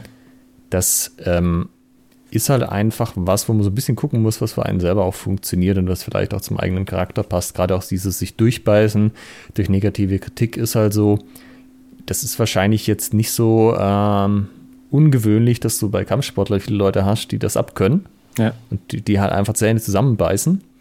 Und bei sowas wie jetzt HEMA, was ja keiner machen muss, ist das ja, denke ich, auch nicht so das Problem. Dann gehen halt die Leute. Aber wenn ich jetzt gerade in Richtung Selbstverteidigung überlege, da gibt es sicherlich Leute, denen würde das gut tun, wenn sie sich da besser mit auskennen würden. Aber die haben halt aus Erfahrungen, die sie gemacht haben, nicht dieses Mindset und diese Bereitschaft, sich durch sowas dann so durchzukämpfen. Und das ist ja schon, äh, schon ein Ding einfach, wie man an Sachen auch rangeht und was da die Zielgruppe ist und was man auch möchte am Ende. Ich glaube, das ist auch eine ganz wichtige Quintessenz, die ihr heute aus diesem Podcast mitnehmen sollt, dass es nicht das eine Ding gibt, zumindest jetzt für uns, sondern es ist immer, ja, man hat eine Präferenz, wie man sein Training aufbaut. Für bestimmte Aspekte ist es aber eben auch mal fein, dies, das, jenes zu machen. Also für bestimmte Sachen mache ich auch mit Trainierenden eine Lektion und dann sieht die genauso aus. Dann sage ich nein, falsch, das nochmal, so, bam, zack. Ne? Dann, dann ist sie auch genauso streng und genauso frustrierend, wenn man so will. Aber es dient dann eben einem bestimmten Ziel.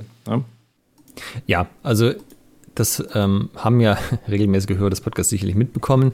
Mein Ziel generell, wenn ich auf Trainings und Trainingsansätze gucke, ist ja, das soll am Ende funktionieren. Also das soll jemand mir gegenüberstehen mit einer Waffe, die ich trainiere und ich habe die gleiche, also zum Beispiel er Rapier, ich ein Rapier, er ein Langschwert, ich ein Langschwert und dann soll das völlig egal sein, was der macht.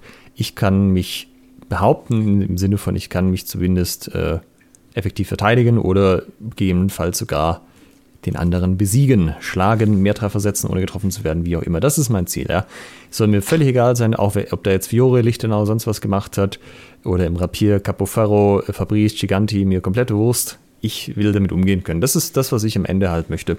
Und das sollte dann natürlich schon plausibel irgendwie sein, dass es auch zu den Quellen passt. Wir machen ja HEMA und jetzt nicht irgendwas komplett frei erfundenes. Und ähm, das ist halt einfach das, worum es mir geht am Ende. Und wenn halt Systeme das nicht erfüllen für mich, dann sind die erstmal uninteressant.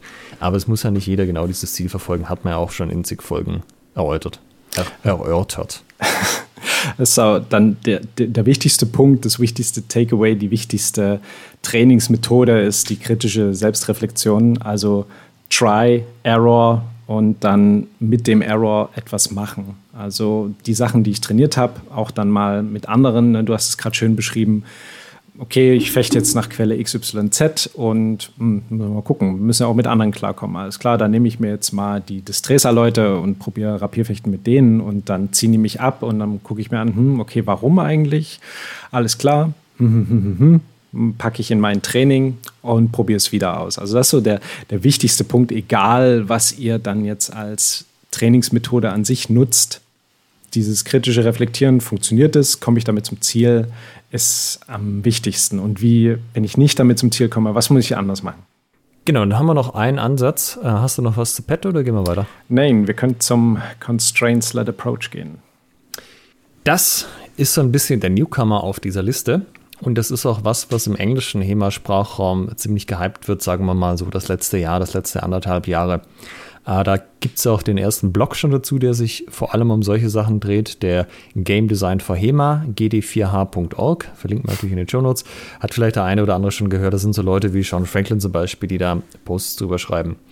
Ähm, das Interessante an diesem Ansatz ist, das kommt jetzt tatsächlich direkt aus der Sportwissenschaft. Und ein ähm, Autor, der da sich schon lange, oder ein Professor, der sich da schon lange mit beschäftigt und der da auch Bücher drüber geschrieben hat, ist äh, der Dr. Rob Gray.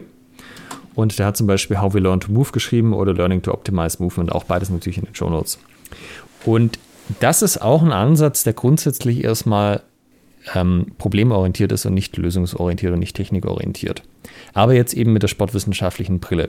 Das, was die machen oder was der macht, ist, dass der quasi Consultant ist für Teams und diese Teams möchten bessere Leistungen abzielen. Und das ganze Ziel von diesem Ansatz ist, dass die Leute, wenn sie dann im Wettkampf stehen, auf dem Feld, was auch immer, dass die dann Leistung zeigen und dass die, die Sachen können und abrufen können. Das ist das ganze Ziel. Und das halt alles mit ähm, vielen Jahrzehnten sportwissenschaftliche Forschung untermauert.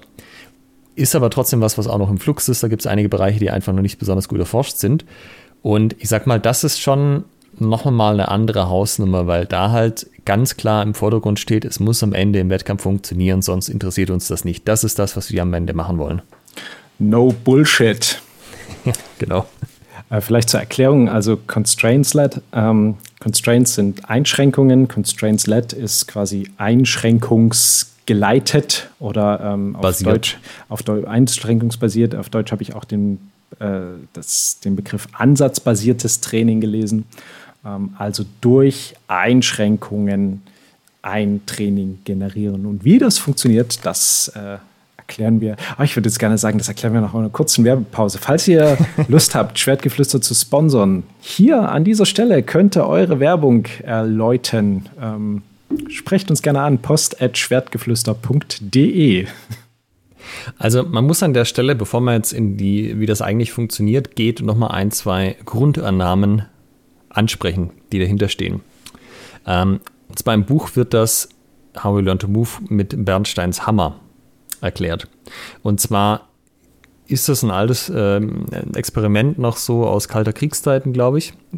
Und da ist quasi die Idee gewesen, ähm, oder die Annahme war, wenn du jetzt so einen richtigen Experten hast, in dem Fall jetzt im Schmieden, also du hast einen, jemand, der haut beim Hammer auf dem Amboss, dass der die Bewegung immer identisch ausführt. Also dass der Anfänger total große Variabilität drin hat. Also der macht es mal, mal so, mal so, mal so und darum immer komplett unterschiedliche Ergebnisse hat. Und dass der Profi-Schmied aber viel, ähm, viel, viel präziser die Sachen macht. Also dass er quasi immer die gleiche Bewegung macht, weil er ja immer das gleiche Ergebnis rauskriegt oder zumindest sehr mhm. viel konsistenter ist im Ergebnis. Viel konstanter, ja, okay. Genau. Und das war so die Zeit, als dann die ersten äh, Kameras aufkamen. Also ist alles schon ein bisschen her so. Äh, beziehungsweise ich gucke jetzt einfach mal kurz, wann das Experiment ist, bevor ich jetzt hier immer noch so in äh, groben, groben Sachen quasi äh, erzähle. Lass mich das kurz nachschauen. Ja, jetzt habe ich hier natürlich einen Artikel, wo keine Zeiten drin stehen. Also, egal. Jedenfalls, was sie herausgefunden haben, die haben quasi, das war eines der ersten Motion Tracking Experimente. Und die haben festgestellt, es ist überhaupt nicht so, dass der immer genau die gleiche Bewegung macht, sondern der hat durchaus auch Variabilität drin. Also der macht die immer ein bisschen anders. Und die Anfänger sind schon so, die haben viel mehr äh, Unterschiede drin in ihrer Bewegung, aber die Profis machen nicht die ganze Zeit immer das Gleiche, sondern die machen auch hier immer es leicht anders. Und zwar das Ziel ist, was sie haben, ist, dass sie immer das gleiche Ergebnis kriegen. Aber um diesen Punkt zu erreichen, müssen sie immer, müssen sie in ihre Bewegung immer leicht variieren. Und das ist quasi auch das, was du im Sport hast. Das ist schon immer das gleiche Ergebnis. Ja, das ist zum Beispiel den Ball ins Tor kickst oder was auch immer. Aber die, der Weg, wie du da hinkommst, der ist immer jedes Mal unterschiedlich. Und da gibt es ein paar interessante Experimente. Ja, also der Rob Ray arbeitet vor allem mit Baseballspielern. Das hat ein bisschen den Nachteil, dass äh, sobald es halt um Baseball in den Büchern geht und der Beispiele macht, ich absolut Bahnhof verstehe, worum es da eigentlich geht. Habe aber auch festgestellt, ist auch gar nicht so relevant. Ja, also es ist halt ein Blabla, äh, Betting Average, Home Runs, sonst was. Äh, okay, das wird wohl heißen, dass der das ganz gut kann, was er immer ist. äh, und die haben zum Beispiel so Sachen gemacht, wie dass jemand, also der Better heißt er, glaube ich, im Baseball, also der mit dem Schläger, der quasi den Ball wegschlägt. Äh, das sind ja hochspezialisierte Leute, ja. Und wenn du da mit Profis machst, würdest du denken, ey, das können die richtig gut, dass da jemand einen Ball wirft, den Ball hauen und dann fliegt der irgendwie weit weg. Und jetzt haben die ein bisschen was verändert. Die haben nämlich anstatt so kleinen Baseballs, haben die Softbälle genommen. Die Softbälle sind größer und sie fliegen langsamer. Würde man denken, ha ja, das ist ja exzellent, das muss ja viel einfacher sein. Äh, was tatsächlich passiert ist, genau das Gegenteil, die extrem guten Baseball-Better also die auf Profiniveau sind und die, die, die das quasi machen, äh, schneiden auch nicht besser ab, sobald man größere Bälle nimmt und Softbälle, die ein bisschen anders fliegen, als Amateure. Also macht keinen Unterschied, ja. Und der äh, Grund dafür ist ein Konzept, nämlich Perception Action Coupling. Das ähm, ist auch so ein Ding, ne? okay, was heißt das denn? Und zwar, es ist nicht so, das ist aber auch eine, ich sage mal, relativ junge Erkenntnis, das weiß man es auch nicht schon seit 50 Jahren. Ähm, man dachte lange, du nimmst irgendwas wahr, dann verarbeitest du das, dann triffst du auf der Basis eine Entscheidung und gleichst es halt vorher mit anderen Sachen äh, ab. Und das scheint nicht so zu sein, sondern was stattdessen passiert ist, du nimmst wahr und da gehst direkt auf Basis dieser Wahrnehmung. Also da kommt nicht nochmal irgendwie so, es wird das Gehirn geleitet und kommt ein Entscheidungsprozess. Das würde nämlich äh, wahrscheinlich zu lange dauern, sondern äh, du reagierst quasi, wenn du das trainiert hast, instinktiv. Und diese Perception Action hängt halt eben an der Perception. Also wenn auf einmal die Rahmenbedingungen sich so stark verändern, dass das nicht mehr zu deinen Erfahrungswerten passt, zum Beispiel weil der Ball auf einmal größer und langsamer ist, dann ist es halt nicht so, dass du das einfach eins zu eins übertragen kannst, sondern dann fängst du halt genauso wie andere Leute bei Null an, wenn der Unterschied zu groß wird. Und ähm, wenn ich jetzt das wieder mit den anderen Systemen vergleiche, zum Beispiel ein Ding, warum du nicht, wenn du einfach immer nur langsam trainierst, die Sachen schnell anwenden kannst. Weil du hast halt, also Perception heißt Wahrnehmung und Action ist quasi Ausführung. Dir fehlt ja komplett dieses Konzept der, der Wahrnehmung. Das, was du ja. sonst immer wahrnimmst, ist ja komplett anders, wenn der andere mit Körperspannung geht, wo er dich wirklich treffen will oder halt nicht. Und was hat das jetzt mit dem Constraint-Led Approach zu tun? Also die Idee ist jetzt halt hier ähm, auch wieder, du gibst nicht Lösungen vor, sondern du setzt Rahmenbedingungen und innerhalb dieser Rahmenbedingungen müssen, sollen die Leute dann quasi ihre eigenen Lösungen finden. Und das klingt jetzt erstmal so, als wäre es das gleiche wie das PET-System, aber wie gesagt, die Zielsetzung ist eine andere. Hier geht es wirklich darum, bam, am Ende im Wettkampf anwendbar. Und das Interessante ist zum Beispiel, ähm, wie misst man als Trainer normalerweise den Erfolg einer Übung, Michael? Den Erfolg einer Übung? Also du, du machst eine Übung, zum Beispiel zum Oberhau. Und dann ja. guckst du dir an, hat die Sache jetzt besser gemacht oder nicht? Woran machst du das fest?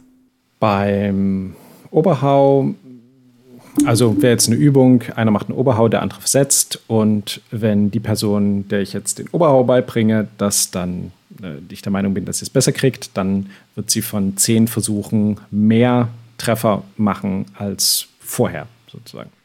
Also du guckst dir quasi in dieser Trainingseinheit an, ob du eine Verbesserung feststellst. Kann man das so sagen?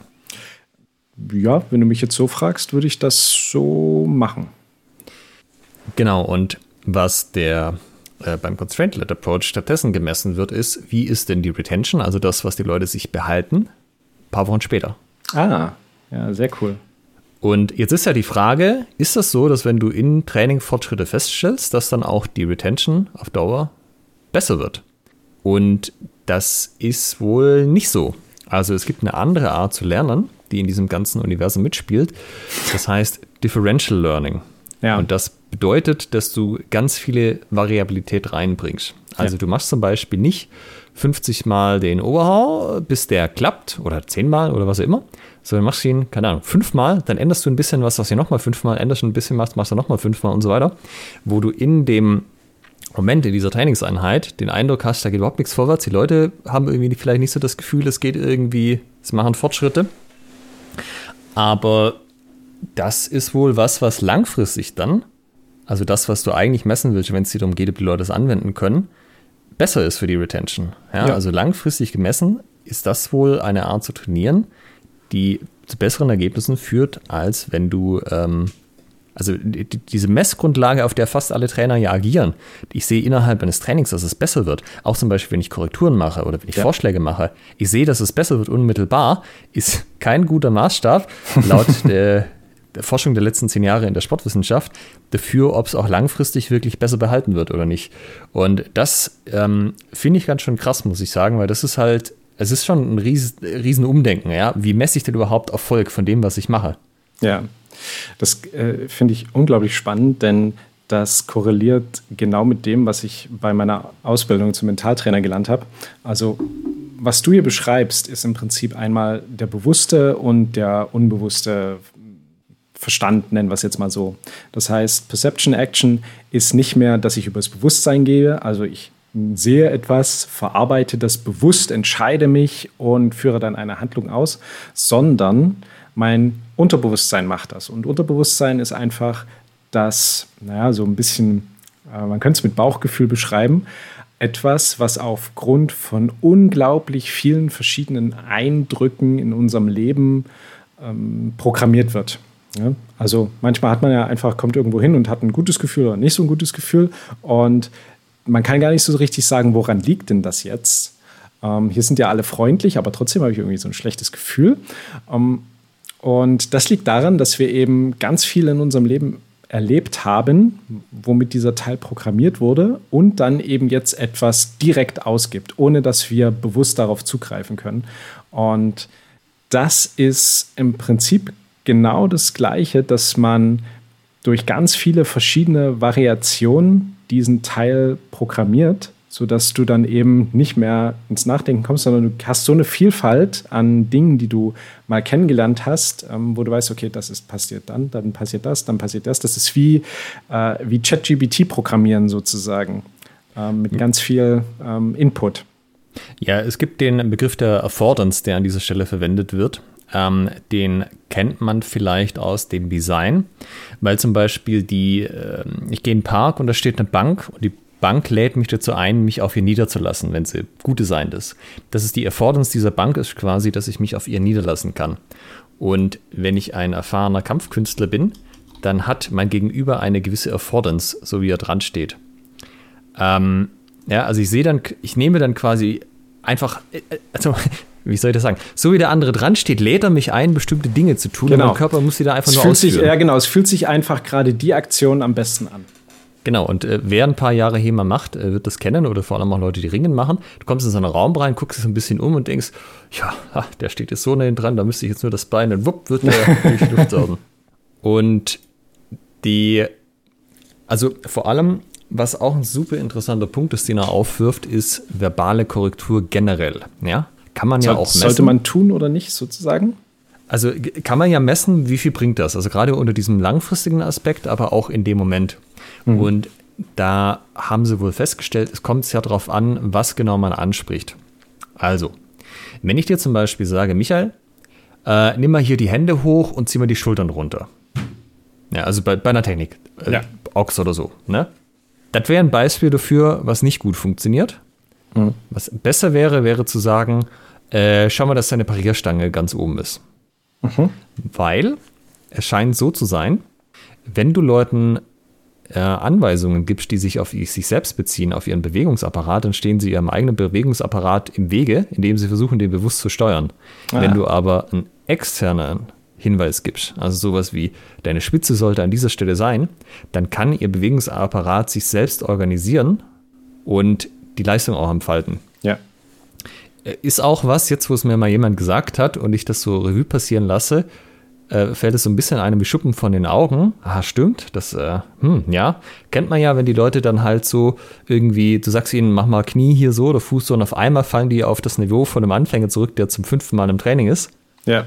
Auch wenn die schon ewig dabei sind. Also das ist irgendwie die eine der einfachsten Arten, wie du Leute halt äh, quasi im Niveau runterstufen kannst, wenn du ihnen einfach sagst, dass sich auf bestimmte Sachen in ihrem Körper fokussieren sollen. Ja. Aber bei externen Sachen ist das wohl nicht so. Da kannst du das durchaus tun. Ähm, es ist sogar so, die haben so eine ähm, Dreifachstudie gemacht, also quasi, also es gibt, es gibt nicht zu allen von diesen Sachen irgendwie 50 Studien. Das muss ich vielleicht dazu sagen. Das ist noch ein relativ neues Forschungsfeld, wo auch noch viel gemacht wird und viel an dem Stehen ist. Aber es gibt zum Beispiel Studien, wo du halt guckst, ähm, wie ist das verbale Korrektur intern, verbale Korrektur extern oder gar nichts. Und verbale Korrektur intern führt zu schlechteren Ergebnissen, sowohl kurzfristig als auch langfristig, als wenn du gar nichts sagst. Ah ja. Also, das ist natürlich auch ein Tipp für alle Trainerinnen und Trainer. Ihr müsst einfach gar nichts sagen. Ne? Einfach machen lassen im Zweifelsfall. Ist besser als verbale Korrektur intern.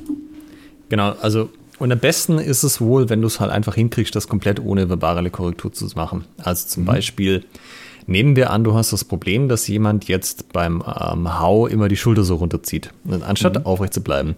Klassisch würdest du dem jetzt sagen, ey, bleib mal aufrecht, Bruder. Und dann ist aber halt genau das, äh, du hast, oder nimm, lass die Schulter hin, dann hast du ihm zum A äh, verbale Korrektur gegeben und du hast ihm quasi gesagt, auf, sich auf intern zu fokussieren, das wird nicht so gut sein für die langfristigen Erfolg. Was stattdessen das Ding ist, ist, kann ich irgendwie ein Feedback einbauen, dass er das einfach merkt, ohne dass ich ihm das erklären muss. Da kann man zum Beispiel sowas machen wie, ich lege dir jetzt mal einen Hand, Handschuh auf die Schulter äh, mach mal einen Hau, ohne dass der runterfällt. Mhm. Dann hast du quasi einen Feedback-Mechanismus, was nonverbal dir einfach zeigt, was die Sache. Ich muss mich entschuldigen, ja, ähm, ich richte gerade nebenher einen äh, zweiten PC ein und ja, da war gerade Cortana wieder online. Ja, und äh, zum Beispiel auch hier, weil es halt eben nicht lösungsorientiert ist, ist halt einfach sein, du, äh, dieses Ganze äh, am Anfang der Stunde irgendwie eine Technik erklären, kannst du einfach streichen. Fang doch einfach gleich mit den Übungen an und gestalte die Übungen so, dass sie die Technik eh finden. Mhm. Und ich sag mal so, ich habe jetzt die Bücher, ähm, habe ich irgendwie vor einem halben Jahr oder so gelesen und fand ich dann doch irgendwie ziemlich spannend und habe ähm, hab dann gesagt, ey, ich sag das ist einfach niemand, ich probiere das jetzt einfach mal aus bei uns. Mhm. Und was ich gemacht habe im Wesentlichen ist, dass ich die Erklärungen am Anfang einfach gestrichen habe, komplett. Also ich erkläre keine Techniken mehr, ich mache einfach Übungen und äh, versuche noch mehr die Übungen so zu designen, dass die quasi, also wenn ich jetzt irgendwie wollen würde, dass eine bestimmte Technik zutage tritt, dann designe einfach Übungen so, dass das sozusagen die äh, Cheater-Strategie ist, wo, wo halt super äh, imbar ist und alle irgendwie schlägt. Mhm. Und dann guckst du, ob die Leute da drauf kommen oder nicht. Und wenn sie was anderes machen, ist aber auch okay. Mhm. Und es scheint auf jeden Fall zumindest nicht schlechter zu funktionieren als dieser Ansatz mit Erklärung kooperativ, dann unkooperativ und so weiter. Mhm. Und sorgt einfach dazu, dass die Leute insgesamt mehr fechten, weil ich mir weniger laber.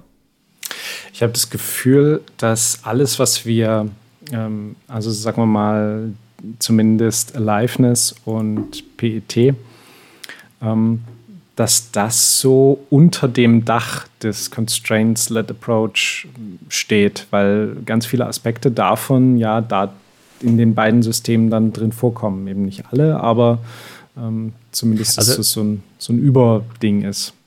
Also ich würde sagen, es gibt große Schnittmengen auf jeden Fall, aber Aliveness ist eben schon noch in dieser Struktur, dass ich eine Technik erkläre und dann machen es die Leute und so drin mhm. auf jeden mhm. Fall. Ähm, PET hat halt an anderen Stellen, was die Anwendbarkeit potenz äh, angeht, potenziell Schwächen, weil da erklärst du halt keine Techniken mehr, sondern Prinzipien.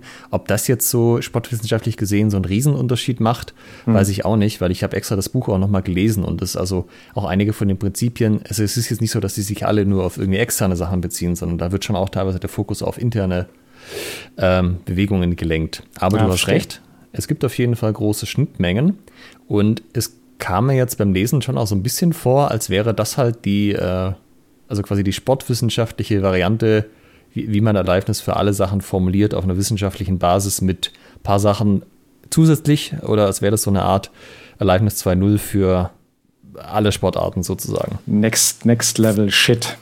Ja, und da stehen viele Sachen drin, die echt sehr spannend sind und die auch sehr anders sind.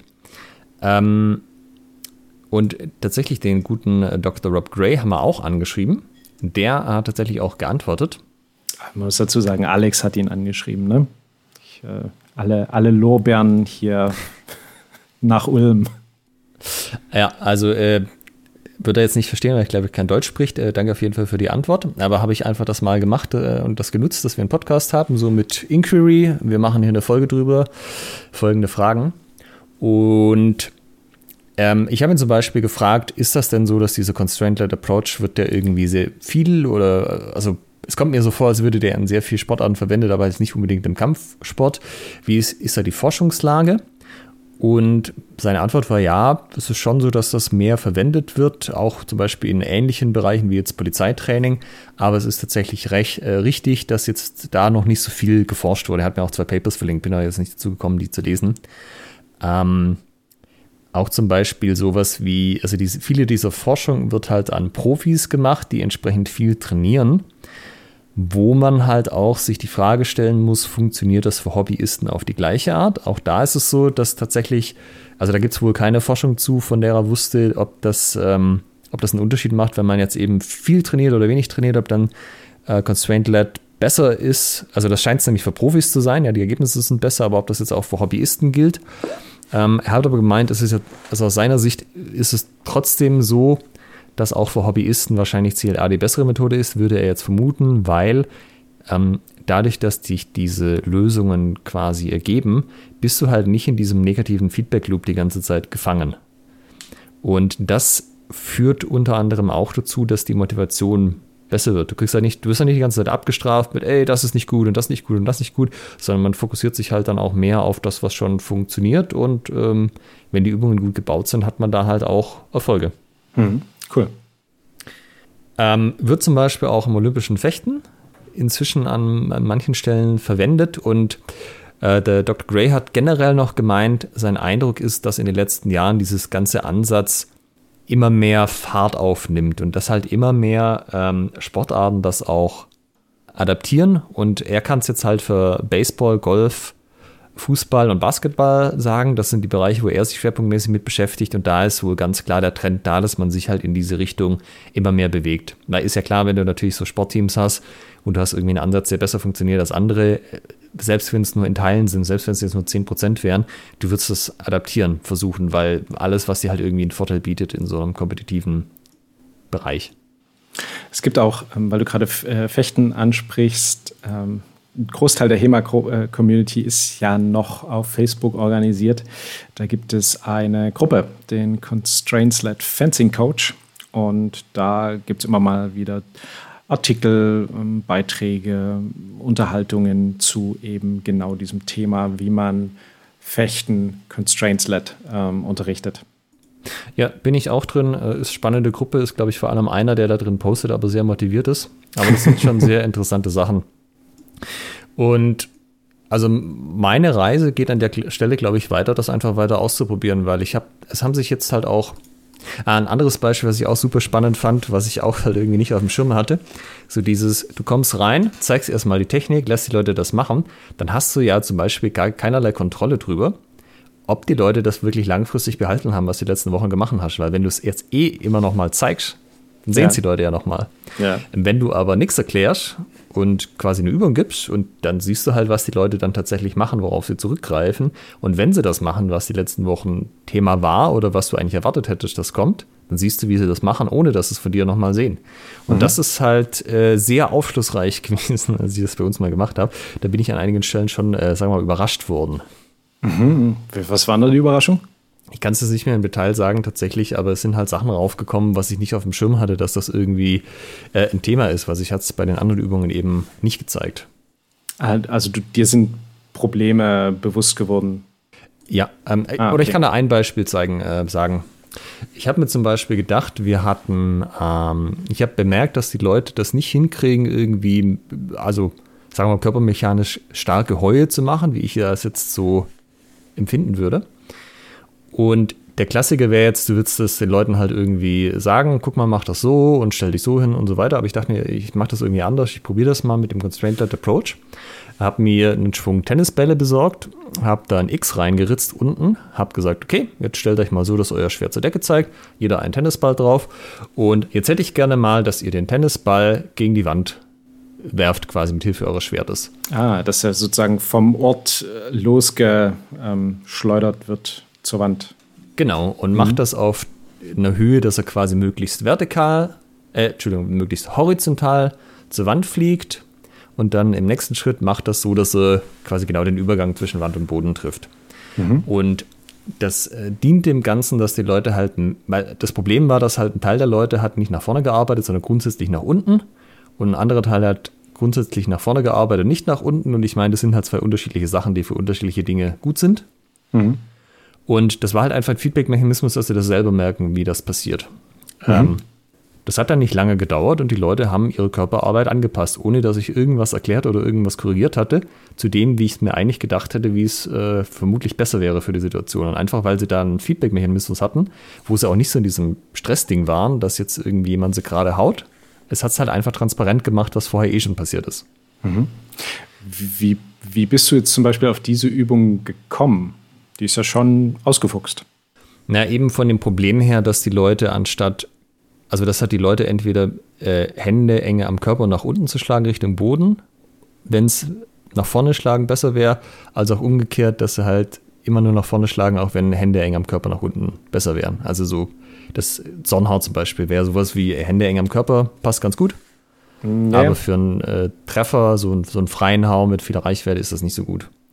Ich meine aber konkret, wie bist du auf diese Variante mit den Tennisbällen und dem, äh, dem Reinritzen und auf den Ort setzen, wie bist du darauf gekommen? das war einfach nach Lesen des Buches, weil der beschreibt ganz viele so Sachen, auch dass du zum Beispiel mit Bändern arbeitest, um den Leuten ihre Kniestellung zu zeigen. Ah ja. Und die Sache, die mir aufgefallen ist an der Stelle, und das war mir vorher einfach nicht klar, aber es ist auch total offensichtlich, wenn du das einmal gesehen hast. Es ist ja nicht nur relevant, dass ich die Fähigkeit habe, meine Waffe zu beschleunigen, sondern sie auch wieder zu stoppen. Ja. Und nicht nur, wenn ich jetzt quasi den anderen äh, quasi Power rausnehmen möchte, um zu, äh, dass ich ihn nicht treffe, also nicht so hart treffe, sondern auch zum Beispiel, wenn ich einen Umschlag mache. Also ich täusche an, dann muss ich stoppen und muss zur anderen Seite umschlagen. Wenn du eine Finte machst sozusagen. Genau. Mhm. Und diesen Ball von diesem Schwert da drunter zu kriegen, klappt nicht, wenn du einfach durchschwingst. Also wenn du nicht quasi dieses nach vorne und dann stoppen machst, Ja. dann bleibt er einfach drauf. Ja. Und dieses Stoppen wiederum, das funktioniert halt über deine Unterarmmuskulatur. Also du, du spannst quasi im richtigen Moment an, im richtigen Ja. Moment getimed, dass halt das passiert. Und du musst diese, diese Unterarmmuskeln musst du halt entsprechend mit dem restlichen Bewegung koordinieren. Und es gab mehrere Leute, die haben das halt null hingekriegt in den Übungen und mir war nicht so ganz klar, wieso. Und dann habe ich das die machen lassen, habe halt festgestellt, die kriegen diesen Ball nicht runter und bin dann eben zu dieser Erkenntnis gekommen, ah, okay, weil die, das, das Beschleunigen kriegen sie noch hin, aber die haben das nicht drin, wie sie da stoppen. Und die hättest du jetzt nochmal fünf Tage fechten lassen können. Die wären wahrscheinlich nicht an den Punkt gekommen, äh, das, das so schnell im Gefecht einzusetzen. Aber nachdem wir das gemacht hatten, da hat es dann zumindest in der Stunde gut funktioniert, weil, weil sie halt irgendwie rausgefunden haben, wie das für ihren Körper funktioniert. Und da musste ich niemand explizite Anweisungen geben, sondern einfach nur den Constraint quasi hinlegen, die Rahmenbedingungen, dass sie das für sich selber finden konnten. Das finde ich eine schöne Übung, auch wenn du äh, das Problem hast, dass du Trainierende in der Gruppe hast, die anderen regelmäßig die Masken eindellen, weil sie nur einen ausholen und pff, durchziehen Schlag können. Ähm, das würdest du ja damit genauso lösen, ne? Du eben nach vorne und im richtigen Moment eben dann die, den, den Bums rausnehmen.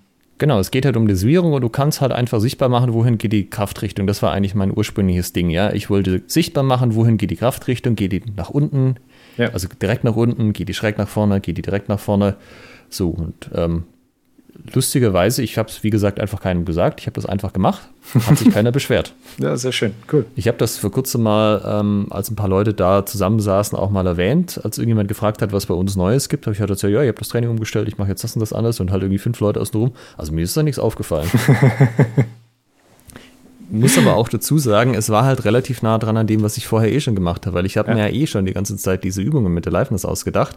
Ich habe nur halt den ersten Teil gestrichen. Ich habe die, die kooperativen Teil, die äh, Isolationsphase einfach rausgekürzt mit dem Wissen, was ich quasi aus dem Constraint-Ansatz mitgenommen habe, wie man das machen kann.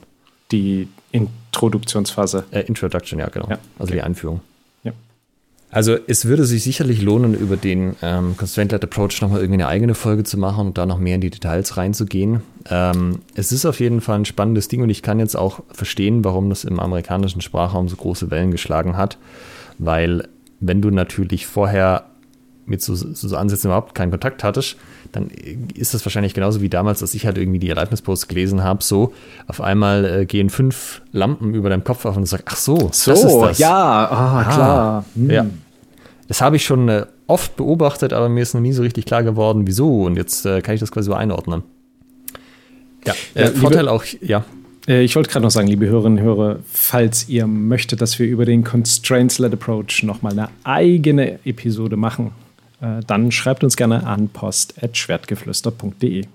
So, jetzt habe ich das Paper. Bernsteins Hammer 1967, wenn ich das richtig sehe. ja, krass. Ja, das ist schon ein bisschen her. Ähm, genau, und was auch ganz spannend ist, ist eben dieser Game Design for HEMA Blog, äh, wo verschiedene Leute sich zusammentun und äh, da so, ja, also Blogs zu dem Thema schreiben. Ähm, und die haben was, was sehr spannend ist, was ich mir auch schon oft gedacht habe, das sollte mal jemand machen und das hat tatsächlich jemand gemacht und ich muss es nicht selber tun. Die haben nämlich so ein äh, Übungsarchiv erstellt. Also die nehmen das Game Archive und das ist ganz spannend, weil die haben da halt inzwischen 100 verschiedene Übungen drin oder 101 sehe ich es gerade sogar. Und die kann man einfach frei drauf zugreifen, kann man sich mal durchlesen und sich mal inspirieren lassen. Ähm, ich muss zwei, zwei, äh, es gibt quasi zwei Haken sozusagen.